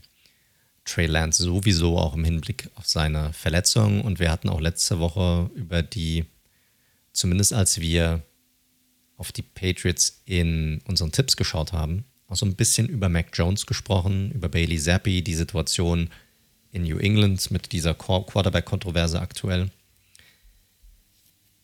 Über einen Spieler haben wir noch gar nicht so richtig gesprochen oder nicht so im Detail. Und das ist der Spieler, der an Nummer 1 gedraftet wurde in 2021, und zwar Trevor Lawrence, The Chosen One, der Auserwählte sozusagen, das beste Quarterback-Prospect seit Andrew Locke. Und ich weiß gar nicht so richtig, warum. Also irgendwie hat er ja sowohl von uns, als auch wenn du dir mal diese gesamte Berichterstattungslandschaft über die NFL anschaut. Klar wird über ihn geredet, aber er wurde immer so ein bisschen mit Samthandschuhen auch angefasst. Also wenn ich mir die Berichterstattung über den Justin Fields angucke, auch von unserer Seite aus, also so ehrlich muss man auch sein, auch über den Zach Wilson, klar, da kommen noch andere Geschichten hinzu, die relativ amüsant sind, die dann ein Gesamtbild abgeben oder was die Niners auch für einen Trey Lance investiert haben dann kommt er da immer so ein bisschen so unterm Radar, huscht er da so, so weg. Aber ist das, also mal, bevor ich ins Detail gehe, findest du das berechtigt, dass das so ist? Ich finde, es war nachvollziehbar, dass es so war, die letzten, ja, das letzte Jahr, sage ich mal, weil wir auch immer drüber gesprochen haben, was für eine Shitshow dieses ganze Thema Urban Meyer war. Und diesen Zweifel hat ja fast jeder Spieler mehr oder weniger bekommen, äh, in, der bei den Jaguars gespielt hat letztes Jahr, oder diesen, diesen Bonus, sage ich mal, ne? Hey, du bist vielleicht ein ganz guter Spieler, aber du musstest letztes Jahr unter dem, dem guten alten Urban spielen und dementsprechend nehmen wir das mal in Kauf, dass letzte Saison nicht deine Saison war.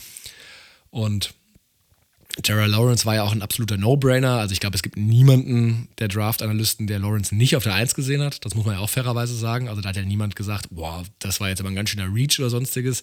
Er gilt ja, für die, die es nicht verfolgt haben, schon seit seiner Highschool-Zeit. Also da wird man ja sehr früh, rückt man ja schon ins Rampenlicht. Also es ist ja nicht so, dass er sich irgendwie in seinem letzten College-Jahr erst hochgespielt hat.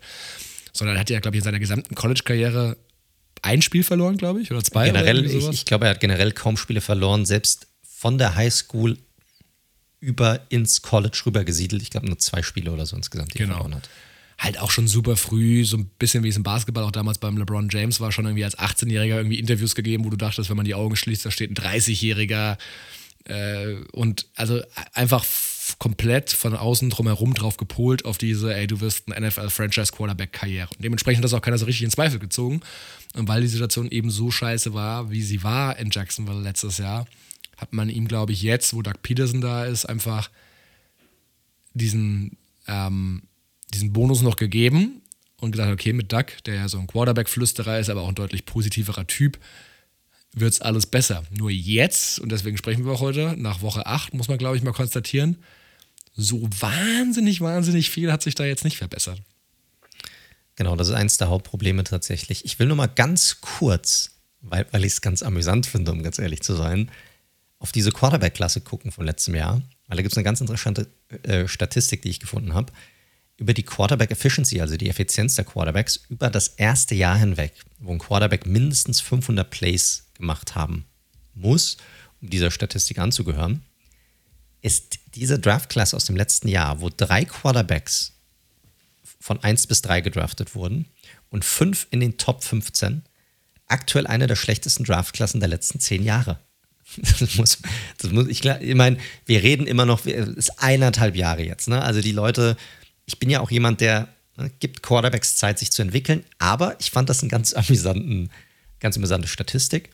Und auch die Vergleiche, die man daraus sehen kann. So ein Zach Wilson befindet sich hier in wunderbarer Gesellschaft mit einem Blaine Gabbard, einem Josh Rosen oder einem Deshaun Kaiser. Also liebe Jets-Fans, lieber mal weghören. Ähm, und ein Trevor Lawrence und ein Justin Fields sind zu ihrem jetzigen Zeitpunkt in ihrer Karriere vergleichbar mit Mark Sanchez, mit einem EJ Manuel, einem Christian Ponder, einem äh, Colt McCoy, Jared Goff zum Beispiel, aber auch zum Beispiel mit einem Josh Allen. Also man sieht, dass Quarterbacks natürlich noch diesen, diesen Leap machen äh, können. Äh, lediglich Mac Jones war tatsächlich in dieser Statistik weiter oben anzufinden, aber selbst der ist ja aktuell nicht mehr unumstritten. Nichtsdestotrotz, nicht viele dieser Quarterbacks, die so weit unten anzusiedeln waren in dieser Statistik, haben danach jemals einen riesigen Sprung gemacht, um dann irgendwann mal weiter oben zu finden zu sein. Der Einzige, der wirklich diesen Lieb zu einem Elite-Quarterback, was auch immer das heißen mag, gemacht hat, ist tatsächlich Josh Allen. Und da habe ich dann einen guten Kommentar dazu gefunden. Ja, ein Generational Talent wie Trevor Lawrence muss dann auch nochmal einen Generational Leap machen, um nochmal dorthin zu kommen. Und äh, ich finde, das Broncos-Spiel jetzt, das in London war, zeigt oder hat sehr gut aufgezeigt, woran es noch bei ihm hakt oder war ein sehr, sehr gutes Beispiel dafür, weil dieses Spiel ging meiner Meinung nach fast komplett auf seine Kappe. Also das hätten die Jaguars auch sicherlich gewinnen können, weil so geil, ich, bei den Broncos haben wir schon geredet, so toll war das Spiel der Broncos nicht. Auch wenn Russell dann relativ stolz am Ende des Spiels nochmal in die Kameras sein Broncos Country Let's Ride gegeben hat. Boah, er, also sorry, er kann es nicht so lassen. Peinlich Wahnsinn. dieses Jahr, das ist echt der Ey, Wahnsinn. hast, hast, du, hast du Justin Tucker gesehen, das Video? ja, ja, habe ich gesehen. Das war so Flugzeug. geil. Ravens Flock, let's fly. so. so gut. Naja, du hast ja schon angesprochen, letztes Jahr, das Jahr bei den Jaguars, das war ja ein absolutes Dumpster-Fire. Und das muss man sicherlich in der Entwicklung eines jungen Quarterbacks absolut in Betracht ziehen. Ist ja gar keine Frage. Aber, wie gesagt, er gilt halt als dieser Ausnahme, als dieses Ausnahmetalent, dieses beste Prospect. Und wenn ich mir jetzt mal angucke, seine ersten 25 Spiele, und klar, Wins sind nicht alleine eine Quarterback-Statistik, das ist so, aber er ist 25 als Starter bisher in seinen ersten 25 Spielen. Das ist der schlechteste Rekord eines Quarterbacks, der an Nummer 1 gedraftet wurde seit 1967. Selbst der große Jamarcus Russell, ja, groß war er, der gro groß war, deiner Raiders, hat in sein, diesem Zeitraum mehr Spiele gewonnen in seinen ersten 25 Spielen. Gut, auch ein Peyton Manning ist scheiße in seiner Karriere gestartet, so ist es nicht. Aber wir wollen mal kurz einen Blick darauf werfen, was sind eigentlich hier die Probleme oder warum funzt es nicht so bei diesem doch so starken Prospekt? Und eins seiner Hauptprobleme aktuell ist definitiv die Entscheidungsfindung. Also er probiert immer wieder, meiner Meinung nach, Big Plays zu forcieren, anstatt den Ball auch mal wegzuwerfen. Gerade die erste Interception, die er hatte, in der Red Zone, kurz vor der Endzone, ey, da musst du den Ball wegwerfen. Wenn das Ding so voll ist und du weißt nicht, ob du den Ball reinkriegst, dann wirf ihn halt weg. You know? Live for, live for another day. Weißt du, guck, dass du es halt irgendwie nochmal hinbekommst. Das ist das eine. Die Frage ist, was ist der Grund dafür? Also Entscheidungsfindung ist schlecht. Man sieht aktuell auch keine Weiterentwicklung in der Entscheidungsfindung. Aber warum ist das so? Sieht er das Feld nicht richtig? Weil das ist auch ein Problem. Da trifft er die Entscheidung nicht, weil er einfach Dinge nicht sieht. Wo war denn Justin Simmons? Es kann ja nicht sein, dass er ihn nicht sieht. Der war dort. Ja? Warum wirft er da hin? Und ein Problem könnte ja auch die Offensive sein, die auch im College gespielt hat. Die Clemson-Offensive ist jetzt nicht dafür bekannt gewesen, super kompliziert zu sein. Die war relativ einfach gestrickt. Da musste er jetzt nicht so schnell gute Entscheidungen treffen und das Feld unbedingt gut sehen. Das ist aktuell ein Problem bei ihm. Wenn ich jetzt aber sage, Entscheidungsfindung generell, das ist ja was, das verbessert sich ja grundsätzlich normalerweise bei einem Quarterback mit der Zeit hinweg, mit der Erfahrung, die er sammelt, mit den Starts, die er sammelt, dass man bessere Entscheidungen trifft.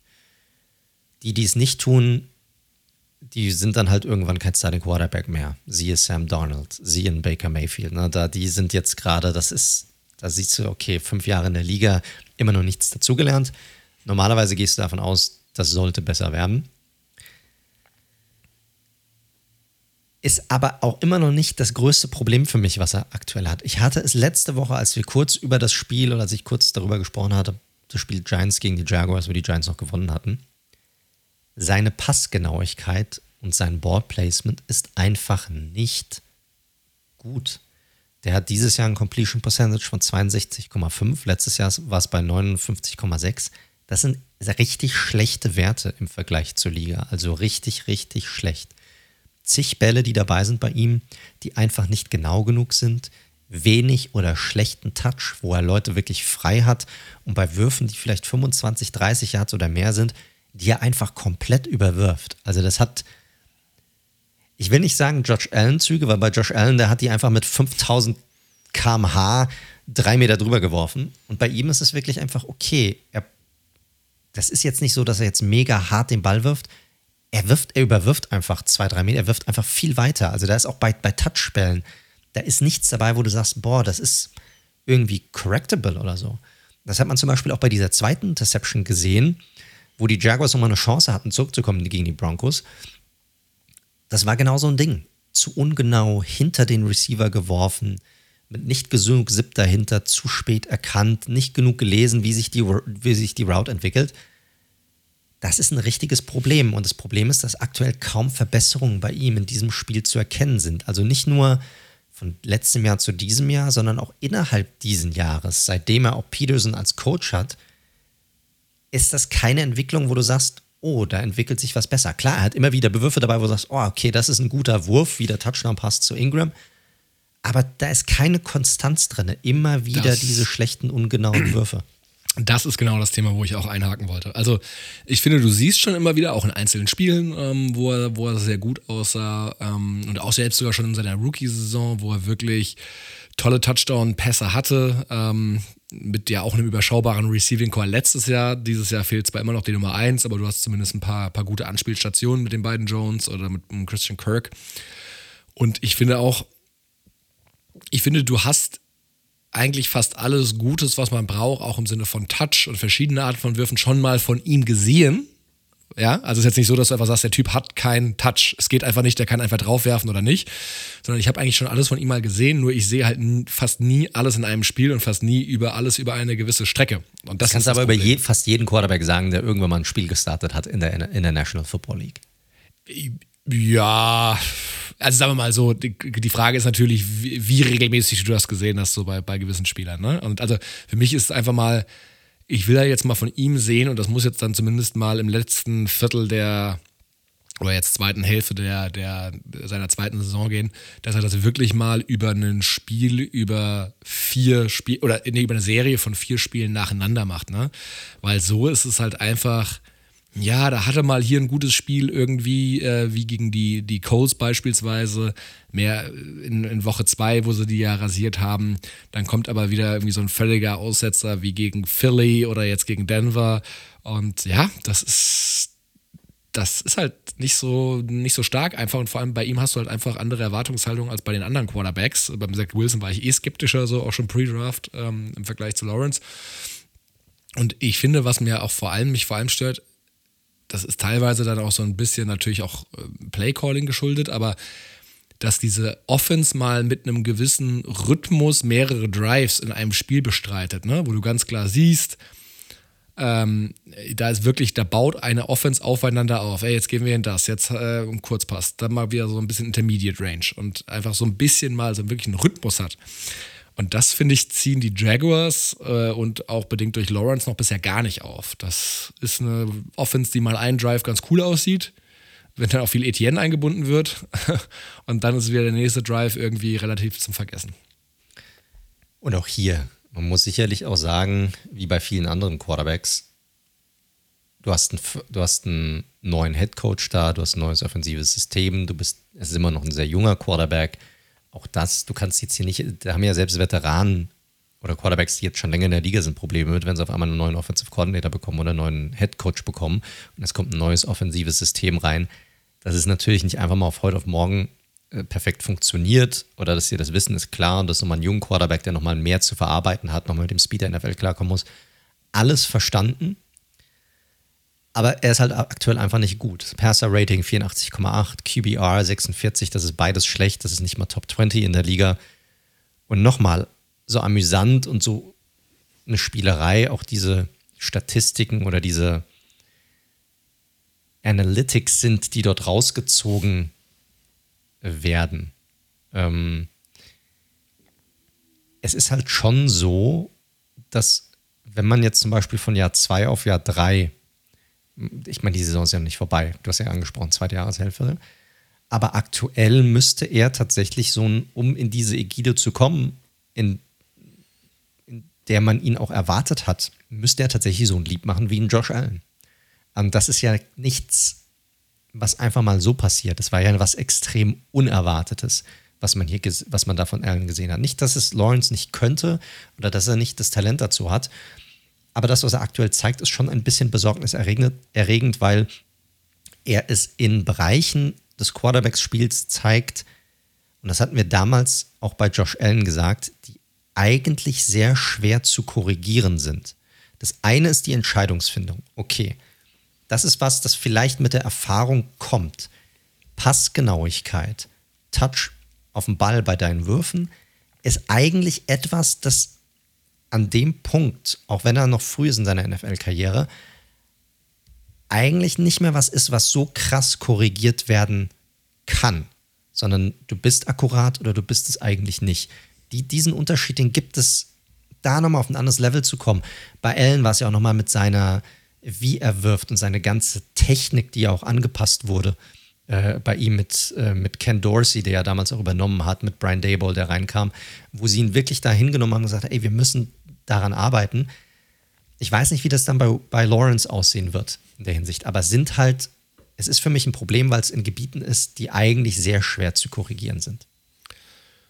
Plus, dass ich auch nochmal sagen würde, ähm, er kann dir auch wirklich viel nochmal als Runner eigentlich geben. Also jetzt nicht im Lamar Jackson, Kyler Murray Sinne, aber ich finde, sie würden ihm auch so ein bisschen, um so Selbstvertrauen auch nochmal aufzubauen, gut daran tun, mit ein paar designten Quarterback-Runs auch nochmal zu arbeiten. Ja, er hat hier und da mal, ich glaube, sein Rushing High diese Saison waren 28 Yards oder irgendwie sowas. Ähm, aber er hat ja wirklich, er ist ja auch ein sehr das sieht ja sehr leichtfüßig aus bei ihm und der hat ja auch auf jeden Fall Wheels. Ne? Der kann ja schon ja. dir mal ein großes Play machen und da mal mit einem Quarterback-Draw oder sonstiges zu arbeiten, einfach um dieser Offense auch so ein bisschen nochmal einen anderen Touch zu geben. Ähm, weil im Moment, wenn du ihn nur auf seine Passing-Skills reduziert, ist er eben im unteren Drittel angesiedelt der NFL und damit wird es halt schwer zu gewinnen.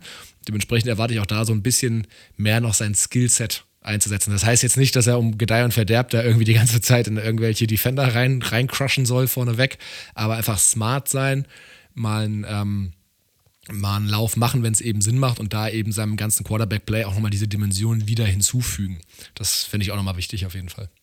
Das ist ein sehr, sehr guter Punkt. Ich meine, das, das hilft aktuell sehr, sehr vielen Quarterbacks in der Liga, die das Run-Game ein bisschen mit reinzusehen. Wir sehen es bei Daniel Jones, der ein deutlich besseres Jahr hat als die Jahre noch noch zuvor, wie ihnen das hilft und auch den Giants hilft, Siege reinzubringen, indem sie die Stärken von ihm besser nutzen. Und bei Lawrence ist definitiv, selbst für jemanden seiner Größe, ein sehr mobiler Quarterback. Das nochmal besser einzusetzen, ihm da auch mehr Sicherheit zu geben, wie du es gesagt hast, könnte definitiv ein Mittel sein. Gut, Leute.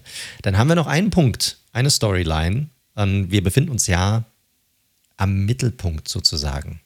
Den, gibt es ja nicht so wirklich. Ne? Wir haben ja 17 17 Spiele, gut 18 Wochen, äh, Week 9. Wir wollten mal so ein bisschen reingehen und unsere Mid-Season Awards vergeben.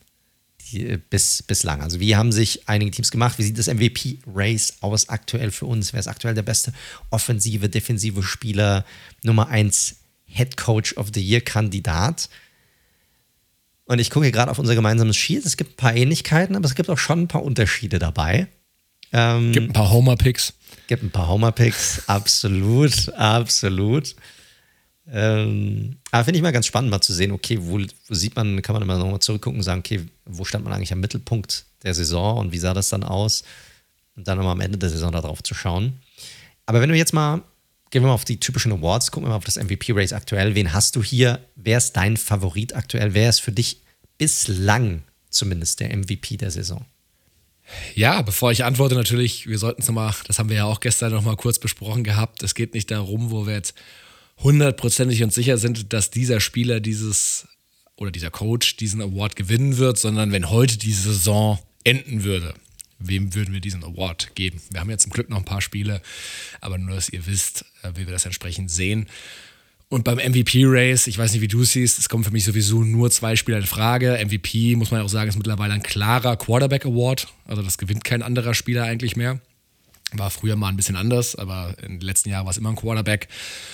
Und ich, dann geht es ja auch um gewisse Storylines. Und ich glaube, hier hat aktuell Josh Allen noch die besseren Karten gegenüber Patrick Mahomes, der es ja auch schon gewonnen hat.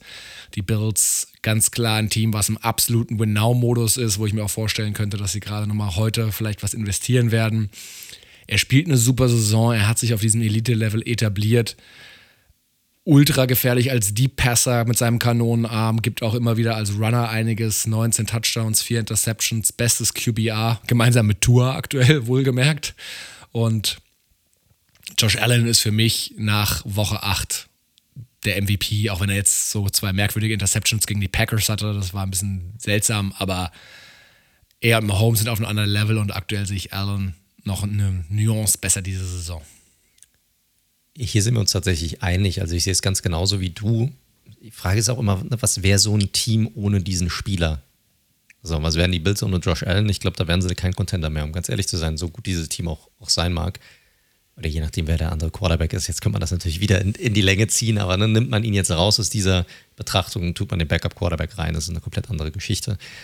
Ich sehe Josh Allen aktuell auch als Favorit auf den MVP-Titel. Auch Mahomes, finde ich, ist da definitiv in der Reihe drin. Warum bei dir zum Beispiel nicht auch ein Jalen Hurts? Oder wie weit ist der davon entfernt? Und warum? Ja, wäre natürlich auch wieder eine, eine entsprechende Storyline, aber ich finde, wenn du sein Quarterback-Play ansiehst und wie viel, das hat sich absolut weiterentwickelt, aber er hat immer noch offensichtliche Limitierungen als Passer, nicht mehr so sehr wie vor zwei Jahren. Ähm, aber bei, ich will nicht sagen, er ist ein System-Quarterback, aber er funktioniert halt schon extrem in dem, was Sirianni um ihn herum geschemt hat. Und wenn du genau dieses Beispiel, was du gerade gesagt hast, pack ihn woanders rein, würde er, glaube ich, nicht mehr so glänzen und das ein Team tragen können, beispielsweise. Und ich glaube, ein Josh Allen und ein Mahomes könnten auch ein anderes, durchschnittlicheres Team aktuell direkt auf ein nächstes Level heben. So würde ich es mal formulieren, wenn das nachvollziehbar ist. Sehr nachvollziehbar. Ich wollte nur, dass du es sagst und nicht ich als, als großer Eagles-Fan. Ah ja. Gut, kommen wir zum nächsten Wort. Also hier waren wir uns einig. Hier sind wir uns jetzt nicht einig. Und zwar kommen wir zum Offensive Player of the Year. Bislang zumindest. Wen hast du hier, lieber Daniel? Ja, auch da, das hat sich in den letzten Jahren nicht, also wurde nicht zwangsweise ein Quarterback, also es ist eigentlich jetzt Skill Positions, also dementsprechend Running Back oder Wide Receiver oder vielleicht auch mal Tight End mit Travis Kelsey, man weiß es nicht. Ich habe geschwankt, muss ich ganz ehrlich sagen. Ich habe geschwankt auch zwischen dem Spieler, den du genommen hast. Ich habe auch einen Nick Chubb in Betracht gezogen, der für mich diese Offense gerade trägt bei den Browns. Aber die Browns, auch wenn sie gewonnen haben gestern, sind halt eigentlich zu schlecht, auch vom Record her, ehrlich gesagt. Und ich finde, man muss schon mal in Betracht ziehen, ich habe auch über Justin Jefferson nachgedacht, ähm, der aber, wie gesagt, zwar die Jahrzahl hat, aber nicht ganz so viele Touchdowns wie die letzten Jahre. Ich finde, ein Spieler, gerade weil er gewechselt ist dieses Jahr und das auch schon ein Riesenthema war, ist halt Tyreek Hill. Also Tyreek Hill ist auf einer dermaßen absurden Pace, hat jetzt 961 Yards nach Woche 8 also ich glaube, da braucht man jetzt im nicht so stark sein, um das hochzurechnen, dass das 2000 Yards knacken könnte. Der öffnet alles für die, für die Dolphins, natürlich gemeinsam mit dem Jalen Waddle, holt sich die Underthrows von Tour, das muss man schon sagen. Also der Typ muss ja irgendwie immer nochmal abbremsen und korrigieren, um diesen Ball zu fangen. Wird natürlich auch entsprechend von äh, McDaniels smart eingesetzt mit Endarounds etc. Dass Tyreek Hill auch ohne Andy Reid und Mahomes so gut funktioniert, in einer anderen Offense, hat, glaube ich, seiner Reputation nochmal extrem geholfen. Ähm, und wie gesagt, ist jetzt natürlich Stand heute, aber ich glaube, wenn er diese Pace behält und die Dolphins dann sich für die Playoffs qualifizieren, hat er und in den Playoffs auch eine gute Rolle spielen, hat er tatsächlich auch ähm, eine veritable Chance dort zu gewinnen. Wobei Playoffs sind, glaube ich, egal. Ne? Die Awards werden vorher eingeloggt, wenn ich es richtig im Kopf habe. Richtig, Playoffs sollten keine Rolle spielen bei genau. einem MVP Award oder Offensive Player oder so. Das sind alles Regular Season Awards. Ja. Also ganz kurz abschließend, also ein Spieler, der es ja eh schon über Jahre gezeigt hat und jetzt einfach zeigt, ey, ich bin kein Produkt von Reed und Mahomes, ich kann es auch woanders mit einem, ich glaube, da sind wir uns einig, schlechteren Quarterback. Ähm, ich glaube, diese Story könnte viele, die abstimmungsberechtigt sind, überzeugen die Storyline mit dem schlechteren Quarterback stimmt diese Saison gar nicht so, weil ich habe gerade mal nachgeguckt, Tour ist tatsächlich Nummer 1, was QBR angeht. Aktuell ich ja, in der Liste. Hatte ich ja gerade gesagt gehabt, ja. Ich genau. meinte generell, glaube ich, sind wir uns ja, ja, einig, dass Tour der schlechtere Quarterback ist. Äh, Scheme trägt auch dazu bei. Ich glaube, die Dolphins haben gar keinen so schlechten Roster insgesamt. Also es scheint zu funktionieren, gerade um Scheme herum. Er tut aber seinen Teil. Du hast schon recht, er hat diese Offensive extrem erweitert. Es hilft aber natürlich, wenn du generell noch ein paar andere Playmaker hast, wie ein Jalen Waddle, wie ein Gesicki oder so, die, die auch auf dem Feld sein können, die auch nochmal irgendwie gedeckt werden müssen und auch nicht einfach zu decken sind. Aber das stimmt schon. Also ich finde, er ist definitiv ein Typ, der diesen Award gewinnen könnte, war aber nicht meine Wahl. Äh, hier kommt tatsächlich mein erster Homer-Pick rein. Ich habe Saquon genommen. Du hattest ja auch schon gesagt, du hattest ihn bei dir auch mit auf der Liste drauf. Warum also er hat aktuell 8, 900, fast 970 All-Purpose Yards, 5 Touchdowns bisher. Das ist an sich schon von den Statistiken her, würde ihn das, sagen wir mal, in diesem Rennen in die Top 3, Top 5 wahrscheinlich befördern. Für mich spielt hier der Kontext eine Rolle. Du hast hier, man muss ja bedenken, womit so ein Spieler auch zu arbeiten hat. Du hast eine Offensive Line, über die haben wir jetzt schon mehrmals geredet, die bis auf Andrew Thomas eigentlich nur Scrubs hat an der Line. Also äh, die, die Giants haben mit die meisten Verletzungen in der Liga, haben elf Spieler auf Injured Reserves. Insgesamt sind 19 Spieler verletzt bei den Giants, davon auch ein Haufen Starter. Er hat kaum Receiver-Hilfe. Das heißt, die, die Giants spielen aktuell mit drei Practice Squad-Spielern. David Sills, du hast Darius Slayton, der jetzt aktuell wieder ganz, ganz ordentlich aussieht, aber der Rest ist dem halt, ja, ähm, kaum vorhanden, kaum O-Line-Hilfe. Alle wissen, was kommt im Spiel, wenn sie die Giants spielen. Die Giants probieren, über den Run aufzubauen und trotzdem bekommt das irgendwie hin. Auch teilweise wieder so auszusehen wie in seiner Rookie-Saison, teilweise sogar besser, wo er sehr entscheidungsfreudiger läuft, wo er wieder aus dem Nichts teilweise 12, 13, 15 Yards rausholt. Und deshalb sind diese Statistiken, die er hat, die eh schon gut sind, für mich nochmal höher zu bewerten als bei anderen auf dieser Liste. Und deshalb ist er für mich aktuell zumindest, wäre er für mich der Offensiv, Offensive Player of the Year. Ja, ist fair. Wie gesagt, auch gerade mit diesem Return of the Running Game und er wird ja nicht nur als Runner eingesetzt, also das nicht bitte falsch verstehen, ähm, hat das und dem deutlich verbesserten Record der, der Giants ist das auf jeden Fall auch eine, ein veritabler Case, muss man sagen. Siehst du mal. Gehen wir auf die anderen, andere Seite des Feldes, gehen wir zum Defensivspieler, Defensive Player of the Year und hier waren wir uns tatsächlich einig. Ja, und zwar Micah Parsons äh, von, von den Cowboys. Ich glaube, man kann jedes Jahr über Aaron Donald reden. Ich finde es zwar auch ein bisschen langweilig, aber generell dieses Jahr finde ich ihn auch nicht so dominant. Da wäre für mich die Nummer zwei auch eher so Miles Garrett, glaube ich, gewesen, muss ich ganz ehrlich sagen. Der dieses Jahr, oder Max Crosby vielleicht auch, aber wie gesagt, die Teams brauchen halt auch einen Record drumherum.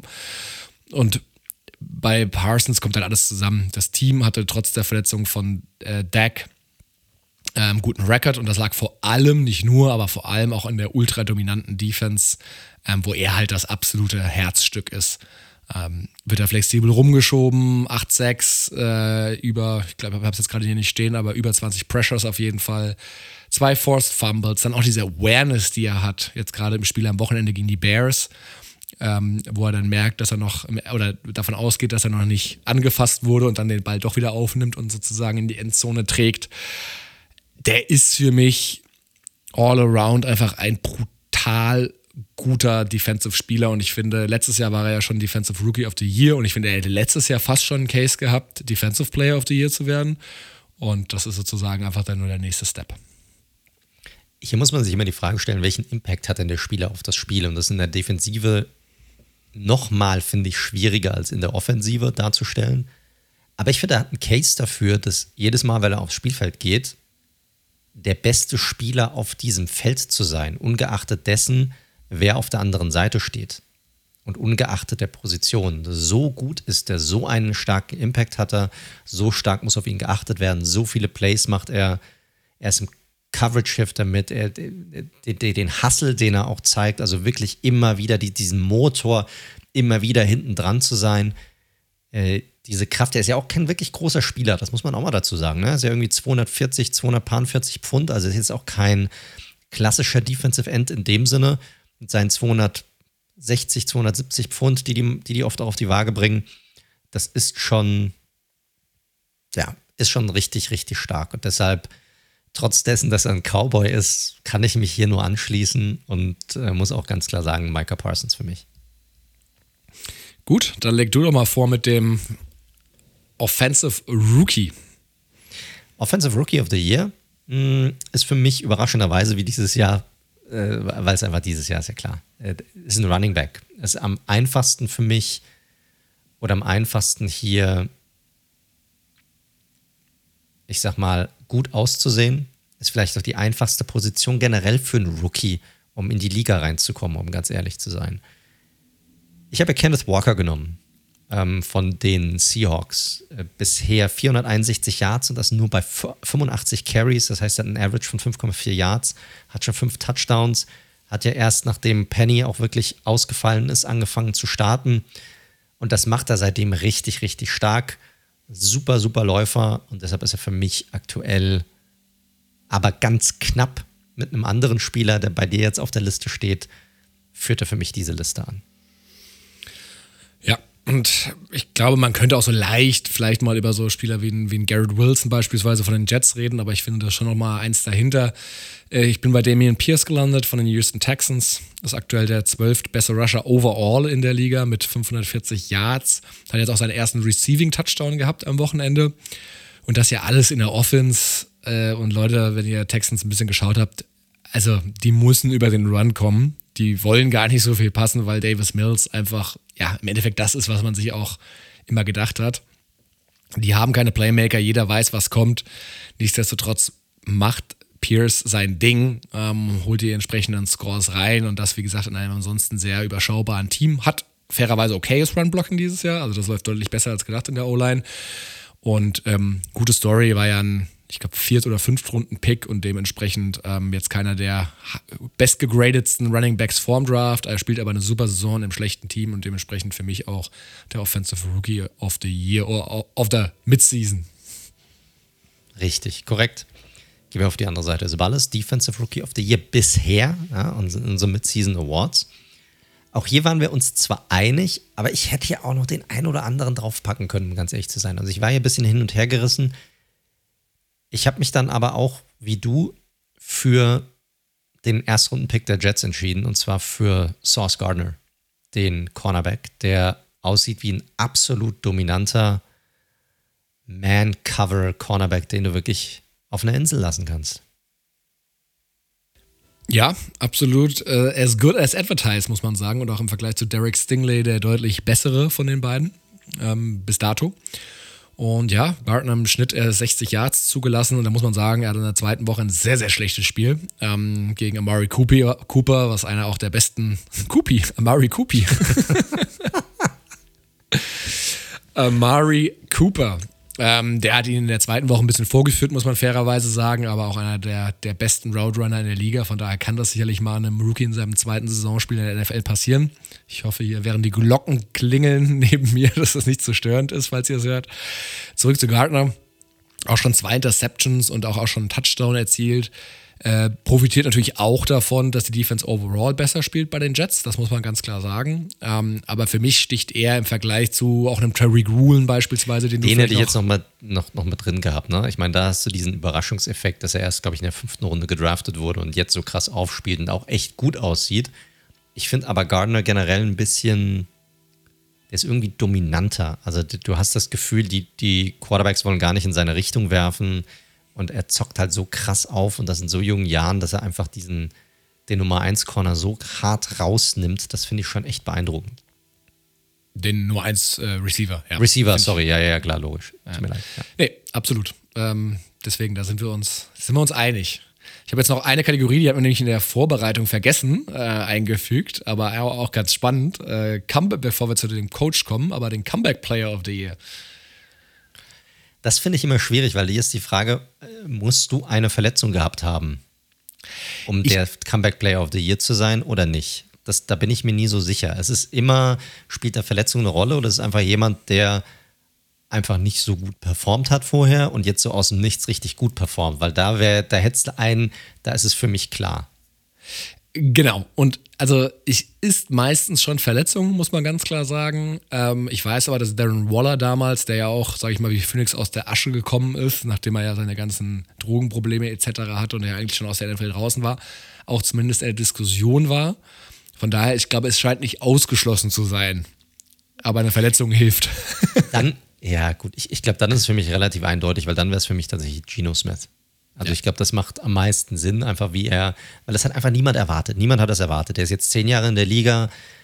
Ja, okay, er hat zwei Jahre pro, größtenteils gestartet bei den Jets, als er gedraftet wurde, aber auch unter Umständen, die halt recht schlecht waren. Dann, wo er aufgezockt hat, zwischendrin war so lala, Backup-Quarterback die ganzen Jahre. Wir haben, unser Take war, jeder weiß, was man von Geno Smith bekommt ja, was wollen, was machen die Seahawks da eigentlich, was soll das?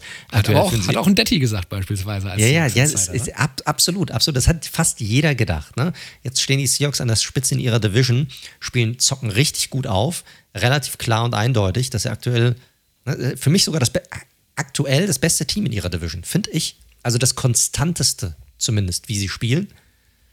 Und das liegt vor allem auch daran, wie Gino aufzockt. Und deshalb ist er für mich wenn wir mal Verletzungen rauslassen aus dem Ganzen, wäre es für mich Gino. Ja, alternativ vielleicht, hatte ich mir auch nochmal aufgeschrieben, wenn man auch gerade so die letzten anderthalb Jahre, verletzungsgeplagten Jahre von ihm zusammennimmt, kann man auch sicherlich für Barclay hier einen Case machen. Ähm, ich weiß nicht, wann der letzte Jahr raus war, ja. ich glaube nach Woche 5 oder irgendwie sowas. Ja, war relativ früh wieder raus, absolut, ja. Und sah auch nicht gut aus bis dahin, von daher. Ja, auch da wieder O-Line-Scheme und so weiter. Deshalb finde ich halt, deshalb hatte ich ihn vor bei Offensive Player of the Year, weil einfach der Unterschied so krass ist zu vorher und auch und er trotzdem nicht deutlich mehr, also nicht wirklich mit mehr arbeiten kann als vorher. Aber ja, könnte auch ein Case sein, je nachdem, was hier die Kriterien auch sein müssen.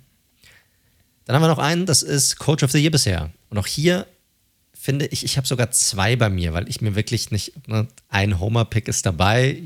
Ihr wisst es, ich finde, der macht auch theoretisch Sinn. Aber ich war mir tatsächlich nicht sicher, weil du kannst ja für viele Coaches kannst du hier einen Case machen. Ja, total. Also ich hatte auch, das ist jetzt nicht so wahnsinnig sexy oder sowas, aber ich finde auch so ein Sean McDermott hätte das absolut mal verdient. Ähm, das ist halt nur einfach so, dass die Bills halt eigentlich genauso gut sind, wie sie erwartet haben. Und das nimmt dann halt oft ein bisschen was weg. Und ich bin beim Coach of the Year so ein bisschen fast schon kumuliert aufgrund der letzten beiden Jahre bei Nick Sirianni gelandet, wo ich auch sagen muss, da habe ich vorher gar nicht so viel erwartet, vor der letzten Saison wohlgemerkt. Dann sind sie völlig überraschend in die Playoffs eingezogen mit einem Team, wo wir beide dachten, ey, die werden definitiv, oder was ist definitiv, aber die sollten letzter werden in ihrer Division. Und ja, also perfekter Start äh, hingelegt, noch keine Niederlage bis dato kassiert. Und sie haben ja auch nicht nur Laufkundschaft besiegt, sondern mit den Cowboys und den vorhin besprochenen Vikings auch durchaus Teams, die ansonsten wenig bis gar nicht verloren haben. Und ich finde, das macht absolut was her. Er hat wirklich ein Scheme um diesen Quarterback aufgebaut und dann gemeinsam mit Howie Roseman noch die richtigen Puzzleteile hinzugeholt. Ich finde, sie siegen auch oft wir hatten mal dieses Halbzeitenthema angesprochen, aber ich finde, sie siegen trotzdem sehr souverän, overall, muss man sagen. Und ähm, dementsprechend die Eagles einfach noch deutlich stärker, als ich sie erwartet hätte, auch wenn ich sie als Division-Sieger getippt habe. Und deswegen ähm, Sirianni auch als junger Coach für mich absolut äh, ein Kandidat für Coach of the Year. Ich bin bei allem bei dir. Es ist halt einfach, dass wir das erwartet haben davon. Also ich glaube, wenn die Eagles jetzt irgendwie bei 3 und 3 stehen würden oder bei 4 und 3, dann hätte ich da echt ein Problem mit, weil ich hätte, ich habe von ihnen schon Dominanz erwartet. Sie haben, wir haben in unseren Previews, könnt ihr auch gerne nochmal reinhören, ne, sind gute Folgen gewesen, haben wir extra nochmal drüber geredet, wo hat dieses Team eigentlich Schwächen? Und wir, wir konnten keine wirkliche Schwäche ausmachen in diesem Roster. Außer gegebenenfalls? Außer gegebenenfalls der Quarterback-Position. Richtig, korrekt. Das hat er gut hinbekommen. Ja, das, das, das stimmt schon. Das, das ist so. Aber es ist jetzt nicht so, als hätte er hier einen Scrub-Roster zur Verfügung. Du, mit, mit irgendwelchen dahergelaufenen Practice-Squad-Playern oder und, und so weiter. Und deshalb habe ich Sirianni hier nicht mit drauf, obwohl er sicherlich, also ich sag mal, sicherlich Top 3 wäre bei denen, wo man es machen kann, einfach weil es einfach so krass dominierend und, du hast es schon angesprochen, souverän einfach ist. Ich komme mich hier tatsächlich nicht entscheiden. Auf der einen Seite habe ich natürlich Brian Dayball genommen, einfach weil mit 6 und 2, mit dem Team, mit so vielen Verletzungen, mit so einem Roster, so viele Spiele zu gewinnen, das hat keiner erwartet, auch kein Giants-Fan. Selbst die optimistischsten haben nicht erwartet, dass wir zu diesem Zeitpunkt Mitte der Saison bei sechs Siegen stehen würden und relevante Spiele spielen würden im November. Keiner. Das hat keiner erwartet. Und das Team ist auch Sie stellen eine der besten Defenses, was Points allowed angeht. Er setzt genau sehr gut um. Also das, er setzt seine Spieler so ein, wie, wie sie am optimalsten eingesetzt werden können. Also er macht mit dem, was er hat, am meisten draus.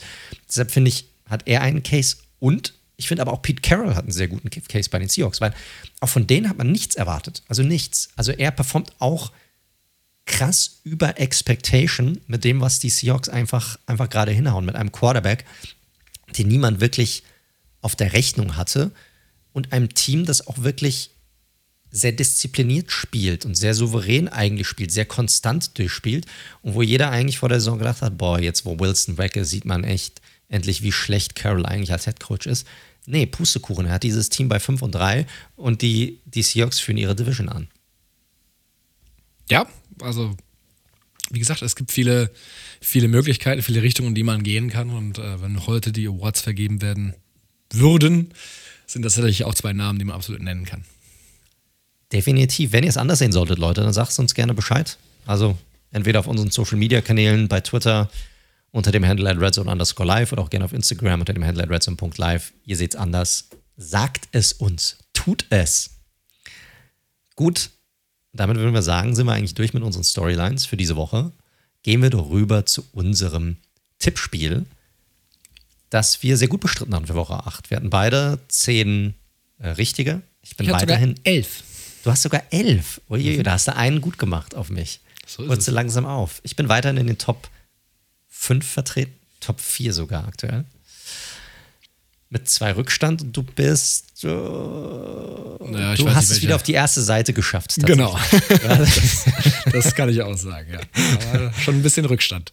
Ja, 69 richtige Tipps hast du bisher. Ich habe 74, also ich führe immer noch mit fünf Tipps. Also hört gut zu, Leute, vor allem mir. oh Gott, oh Gott, oh Gott. Gut, gehen wir zu den Picks rüber für Woche 9. Meine Giants haben diese Woche einen eine Bye Week, genauso wie die Dallas Cowboys, die Denver Broncos, die Browns, die Steelers und die 49ers.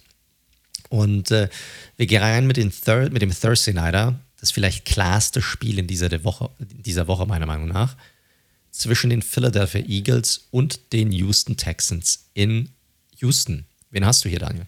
Ja, können wir, glaube ich, kurz machen. Das sollten die Eagles gewinnen, sonst wäre es wahrscheinlich der Upset in der Saison bisher. Korrekt, habe ich auch. Kommen wir zu einem, finde ich, sehr interessanten Spiel. Die Miami Dolphins 5 und 3 bei den Chicago Bears 3 und 5. Ja, weil, also man muss schon sagen, ich war schon, auch wenn es natürlich die Cowboys immer äh, vorne waren, fand ich es schon gut, was die Bears gemacht haben gegen diese Defense. Und ähm, auch Miamis Defense nicht ganz so sattelfest schon gegen die Lions gewesen ist. Also ich glaube, das wird nicht so deutlich, wie sich das der eine oder andere Dolphins-Fan vielleicht vorstellt. Ich habe die Fins aber am Ende dann doch vorne. Ich gehe auch mit den Dolphins. Sie haben einfach viel zu viel Firepower in der Offensive und werden dieser Defensive, wo jetzt auch noch Smith fehlt, ich glaube, echt Probleme bereiten. Quinn ist nicht da. Also das wird, das wird schwierig für die Bears hier. Carolina Panthers 2 und 6. Wie sie das hinbekommen haben, weiß ich nicht. Erst weiß ich nicht, wie sie es hinbekommen haben, das Ding auszugleichen. Dann weiß ich nicht, wie sie das Ding noch ver verlieren konnten. Bei den Cincinnati Bengals 4 und 4, die kräftig den Hintern aufgerissen bekommen haben von den Browns. Ist ein Must-Win für die Bengals. Ich glaube, es wird nicht so schön, aber die, also die müssen das einfach ganz klar gewinnen. Geht nicht anders. Ja, müssen sie. Ich habe ja auch die Bengals, aber ich glaube, das wird eine ganz knappe Geschichte hier tatsächlich. Green Bay Packers 3 und 5 bei ihrem Division-Rivalen Detroit Lions 1 und 6 in Detroit. Hm. Hättest mir das gewagt vor der Woche, vor Saisonstart, dass ich so hier hadere, ehrlich gesagt ich sehe da absolut auch schon ein Szenario, wie das die, die Lions, die mir offensiv wieder ganz gut gefallen haben, gegen die Dolphins gewinnen können, muss ich ganz klar sagen. Ähm, Green Bay ist immer noch brutales Stückwerk und wenn die jetzt einfach nichts machen an der, an der Trade Deadline und nicht einen Receiver hinzunehmen, jetzt der Watson ja auch noch angeschlagen, Grendel Cobb ja sowieso schon, dann, dann wird es halt echt hässlich. Also. Aber es ist ja nicht so, als wenn du jetzt einen reinholst, dass der jetzt wirklich keine Ahnung, der sieht ja keine zwölf Targets oder so in seinem ersten Spiel, egal das, wer reinkommt, weißt du? Das nicht. Ich glaube aber, der von dir angesprochene Brandon Cooks beispielsweise, ähm, wo die Texans ja anscheinend doch offen sein sollen, ich glaube, der würde wirklich in Woche 1 mit Rogers direkt einen Impact machen können, glaube ich. Das stimmt, so, ja. So das ist aber auch der einzige, den ich sehe, der sofort einen Impact machen könnte. Ja, oder ein Devonta Adams zurücktraden. Genau. Ähm, ich habe ein Bauchgefühl Lions, aber ich gehe mit den Packers ich habe es genauso wie bei dir. Ich gehe auch mit den Packers, weil ich kann es mir irgendwie nicht ganz vorstellen, aber auf der anderen Seite ist es so ein, das so ein Spiel, wo vielleicht die Defensive Line der Lions mit dem Hutchinson irgendwie doch mehr Druck erzeugen kann, weil die Offensive Line der Packers einfach nicht so gut aussieht und da die Offense dann doch einen besseren Tag hat und dann irgendwie knapp gewinnt und Rogers wieder am Boden liegt und die Schultern zuckt und ich weiß, was gerade abgegangen ist. Und trotzdem gehe ich mit den Packers hier. Indianapolis Colts 3, 4 und 1 bei den New England Patriots 4 und 4. Ja, ein sehr, sehr lauflastiges Spiel äh, in jedem Fall. New England muss man mal weiterschauen. Also es sieht ja weiter nach Mac Jones aus, ähm, der ja auch so la gespielt hat, muss man sagen, gegen die Jets. Die Colts mit Ellinger, boah, ja, also ich meine, er hat ja auch kaum geworfen, ehrlich gesagt. Richtig. Er hatte ein, zwei nette Completions, ansonsten war er eher der Ballübergeber. Ähm, Low Scoring, aber die Patriots machen das, glaube ich. Welche Line gewinnt das Spiel? Das ist hier die Frage. So, welch, welche Line gewinnt das Spiel? Und ich habe ja auch die Patriots, deshalb gehe ich auch mit den Patriots. Die Bills 6 und 1 bei den Jets 5 und 3. Wer gewinnt das Ding? Ja, es gibt halt ein eklatantes Mismatch auf allein auf der Quarterback-Position. Von daher komme ich nicht umhin, die Bills zu nehmen. Ja, ich nehme auch die Bills und genau aus diesem Grund. Dann kommen wir zu den heute schon besprochenen Minnesota Vikings 6 und 1. Die spielen bei den Washington Commanders 4 und 4. Die Commanders sind bei 500 und haben wieder Chancen auf die Playoffs. Dreckig gewonnen, aber gewonnen, muss man ganz klar sagen. Ähm, Chase Young kommt jetzt auch, glaube ich, zurück, wenn ich das richtig gelesen habe. Von daher, die Vikings sind für mich ein Team, das so ein Ding tatsächlich auch verlieren kann. Ich glaube aber am Ende des Tages, ähm, glaube ich auch nicht an einen vierten Sieg in Folge von den Commanders und gehe entsprechend mit den Vikings. Ich gehe auch mit den Vikings, einfach weil ich will, dass die Vikings dieses Spiel gewinnen. Immer eine gute Begründung. Ja, also ich, ich glaube, sie sind einfach insgesamt das bessere Team auf beiden Seiten und deshalb gehe ich hier mit den Vikings, aber ich glaube, auch hier wird es eine enge Geschichte, ganz ehrlich. Scary Terry gegen Patrick Peterson, ich glaube, da McLaurin wird wieder einen ganz guten Tag haben, aber ich glaube auch auf der anderen Seite wird Jefferson einen ganz guten Tag haben. Kommen wir zu deinen Las Vegas Raiders 2 und 5 bei den Jacksonville Jaguars 2 und 6. Sag mal, was ist denn da eigentlich passiert jetzt am Wochenende? Das war ja fürchterlich. Also, er hatte ja gar keine Chance. Das war ja schlimm. Derek Carr hat, glaube ich, nicht ein Play oder einen Snap genommen in der gegnerischen Hälfte. Das war schon äh, alarmierend. Wahnsinn, wirklich ja. Wahnsinn. Wahnsinn. Ist McDaniel sicher im Sattel? Ja, anscheinend schon. Also es gab wohl äh, direkt nach dem Spiel wieder eine Unterhaltung mit Mark Davis. Aber Davis hat so zu den Medien gesagt, Leute, ihr braucht jetzt keine Storylines erfinden. Er wird über Jahre unser Coach sein. Und das, ich habe das sagst jetzt nicht, wenn du jetzt nach der nächsten Niederlage gegen die Jaguars planst, ihn zu entlassen. Also diese, klar, wenn diese Saison jetzt irgendwie 2 und 15 geht, ich glaube, dann wirst du, muss man schon anders reden. Ähm, glaube ich aber nicht und dementsprechend ähm, wird McDaniels da auch noch weitermachen können. Aber es ist natürlich schon. Die anderen Spiele hatten sehr viele knapp verloren, ne? Und sie waren jetzt ja gerade auf einem guten Weg, nur knapp gegen die Chiefs verloren, auch zwei aus den letzten drei gewonnen, gegen zugegebenermaßen aber jetzt auch nicht starke Gegner mit den Broncos und den Texans. Das war jetzt ein absolut desolates ein, ein, ein, nur No-Shows, wenn du mal so willst. Äh, könnte man jetzt auf alles verschiedene Themen eingehen. Und dementsprechend ist das jetzt ein absolutes Redemption-Spiel gegen die Jaguars. Und wenn das verloren geht bei Jacksonville, dann brennt aber mal in Las Vegas richtig der Baum. Und auf wen setzt du jetzt? Äh, auf die Raiders. Ich glaube, sie sind dann doch das bessere Footballteam. Ich finde, das ist ein ganz, ganz schwieriges, ähm, schwierig zu bewerten. Ich finde, die Jaguars ich finde, Travis Etienne sieht super aus. Also richtig, richtig gut. Mm, diese Defensive. Aber ich gehe trotzdem mit den Raiders. Ich bin auch bei dir. Einfach, eigentlich müssten sie besser sein. Sie müssten eigentlich besser sein. Was mit Waller? Kommt Waller zurück? Ja, das sieht okay. so aus. Der hat sich ja schon diese Woche warm gemacht gehabt und dann entschieden, er will nochmal pausieren. Okay. Besser, das nicht mitgemacht zu haben. Kommen wir zu dem nächsten Spiel. Los Angeles Chargers 4 und 3 bei den Atlanta Falcons 4 und 4. Du hattest vorhin Stückwerk angesprochen bei den Packers. Ist auch bei den Chargers irgendwie der Fall. Ja. Das Beste an der Chargers-Saison bisher ist noch der Rekord, der sicherlich nicht so toll ist, wie die eine oder andere ihn vor der Saison erwartet hat. Und sie sind für mich auch absolut nicht im äh, Contender-Kreis aktuell. Aber jetzt mit einem bisschen fitteren Keenan Allen wieder äh, hoffe ich auch für mein Fantasy-Team, wo ich übrigens jetzt 3 in a row gewonnen habe und von 0 und 5 auf 3 und 5 gegangen nice, bin. Nice, also, nice. Laufe jetzt nicht mehr Hand in Hand mit meinen Raiders. Ähm, und ja, ich glaube, bei Atlanta hat man die Limitierung schon am Wochenende wieder ganz deutlich gesehen. Wenn Mariota werfen muss, ist das keine gute Sache, ehrlich gesagt. Und äh, ihr ahnt ja schon, worauf ich hinaus will. Ich glaube, die Chargers sind absolut ein Team, das auch Wege finden kann, das äh, bei den Falcons zu verlieren, aber ich glaube, die Chargers gewinnen das. Ich gehe ja tatsächlich mit den Falcons. Ich habe irgendwie irgendein Bauchgefühl, wo ich glaube, das wird, das wird so ein Ding, was die Falcons irgendwie gewinnen werden. Deshalb gehe ich hier mit den Falcons. Wird, glaube ich, eine knappe Geschichte. Seattle Seahawks 5 und 3 bei den Arizona Cardinals 3 und 5. Auch das sollte eine sehr interessante Partie werden. Ich kriege die Cardinals nicht so richtig zu greifen, muss ich sagen. Ne? Also, einerseits muss man ja sagen, seit Hopkins wieder da ist, sieht es ja offensiv viel besser aus. Und Hopkins hat ja jetzt, glaube ich, auch absurde Stats schon aufgelegt in den ersten beiden Spielen. Also ist ja direkt wieder volle Kanada. aber da machen die halt immer wieder so Fehler. Also Murray hat ja auch so eine richtig hässliche Interception. Die Defense sieht teilweise so abseits von JJ Watt echt lost aus. Aber die Seahawks sind wirklich, muss man sagen, ein, spielen einen guten Football, ein gutes Team.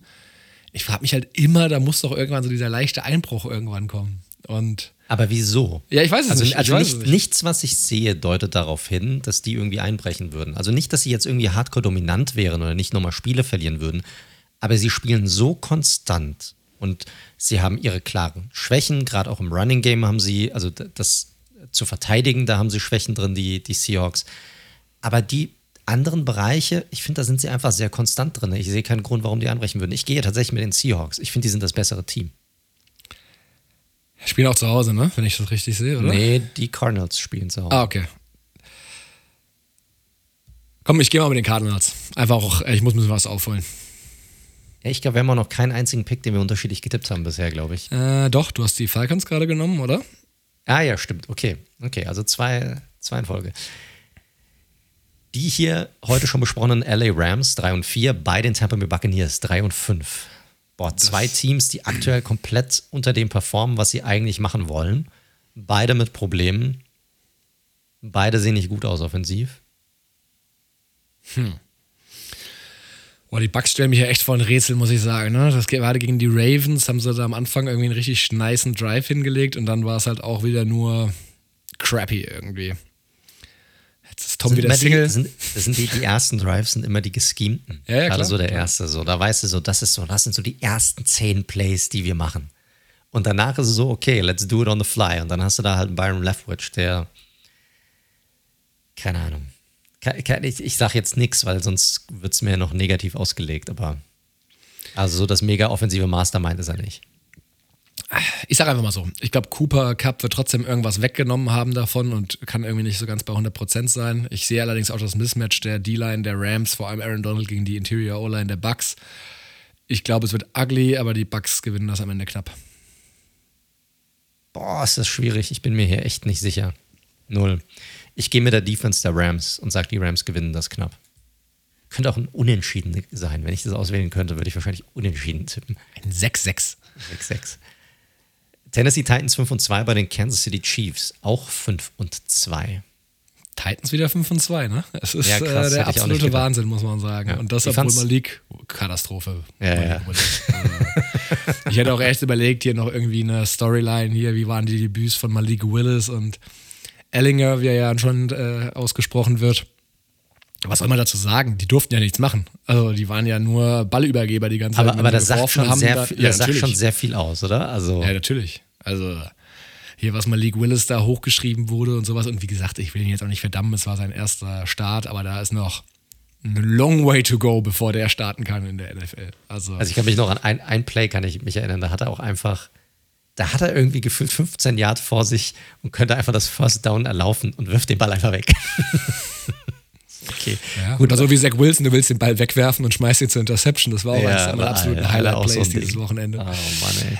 Äh, ja, Kansas City. Also, äh, Titans für mich äh, ein bisschen profitieren sie natürlich von ihrem Schedule, aber 5 und 2 ist, was das Team spielt bisher. Ich meine, Mike Vrabel-Teams spielen immer, sind immer competitive, die geben immer Gas, die sind immer mental, sage ich mal, darauf vorbereitet und prepared, aber die spielen keinen guten Football dieses Jahr. Das muss man, das ist schon sehr viel Derrick Henry. Ich glaube, jetzt hat drei Spiele nacheinander wieder über 200 Yards gezogen.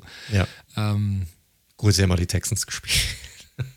ja, aber 5 und 2 ist ja trotzdem jetzt äh, nicht verkehrt. Ja, ja, aber ich meine, es kommt darauf an, ne? wenn der Gameplan, wenn sie, wenn sie ihr Running Game durchgezogen bekommen, dann wird es, glaube ich, keine so ganz klare Sache, weil sie dann einfach viel Time of Possession haben werden, das irgendwie durchziehen können und so. Das wird der Gameplan sein. Wenn sie das nicht durchziehen können, dann kriegen sie halt den Hintern versohlt. Ganz einfach. Und ich gehe hier auch klar mit den, mit den Chiefs. Kommen wir zum Monday Nighter. Baltimore Ravens 5 und 3 gegen die Northern Saints 3 und 5. Ich bin hier bei den Ravens. Also ich sehe die Ravens zwar generell immer vielleicht ein bisschen positiver, als sie sind, aber ich finde, die haben da jetzt gerade in der zweiten Halbzeit sehr, sehr, sehr viel Gutes gezeigt gegen zugegebenermaßen angeschlagene Bucks. Aber das ohne Mark Andrews, ohne Rashad Bateman, viel überall sehr likely. Äh, Lamar sah auch gut aus. Und ich finde New Orleans, bei aller Liebe, das äh, wie geil Camara war, etc. Aber solange da auch, es hat ja auch weiterhin noch Michael Thomas gefehlt, Jarvis Landry und Marshawn Lattimore. Also jetzt kann man einerseits natürlich sagen, krass, dass sie trotzdem so dominant gewonnen haben, denn sie waren dominant, gerade die Line. Ich glaube aber auch mit Andy Dalton dahinter, das ist auch jetzt auch, da gibt es auch schon eine sehr klar definierte Decke. Und dementsprechend gehe ich hier mit den Ravens zu Hause. Ja, ich, die sind einfach das bessere Team, die Ravens. Das ist das klar. Und gerade auf der Quarterback-Position ganz klar das bessere Team. Ist halt die Frage, kann Andrews spielen oder nicht? Da bin ich mir jetzt noch gar nicht so sicher. Wenn er nicht spielen kann, ist natürlich immer eine andere Geschichte, wo du dich als Team vorher darauf einstellen kannst. Spielt einer, spielt einer nicht? Wo erwarten wir? Stellen die, die konstant die Box zu an der Line und so? Ich glaube, das wird kein hübsches Spiel werden. Das, das glaube ich nicht, aber ich gehe hier auch mit den Ravens. Gut. Submit Week 9 Picks. Damit sind wir am Ende angekommen für die heutige Episode. Ähm, ja, auch vielen Dank wieder fürs Zuhören, Leute. Vielen Dank dir, lieber Daniel, dass du auch diese Woche wieder mit am Start warst. Ähm, und viel Spaß dir dann auch heute Abend beim Eintracht schauen. Hoffentlich packen sie es. Ja, wenn ihr das hört, werden wir es wissen. Es ist eine interessante Konstellation. Sie können von eins, jeder in dieser Gruppe kann von eins bis vier alles werden. Hat man auch nicht so oft. Nein, das stimmt. Gut, liebe Leute, dann wünschen wir euch natürlich noch eine wunderbare und äh, erholsame Woche und dann wie immer bleibt gesund und bis zum nächsten Mal. Ciao, ciao.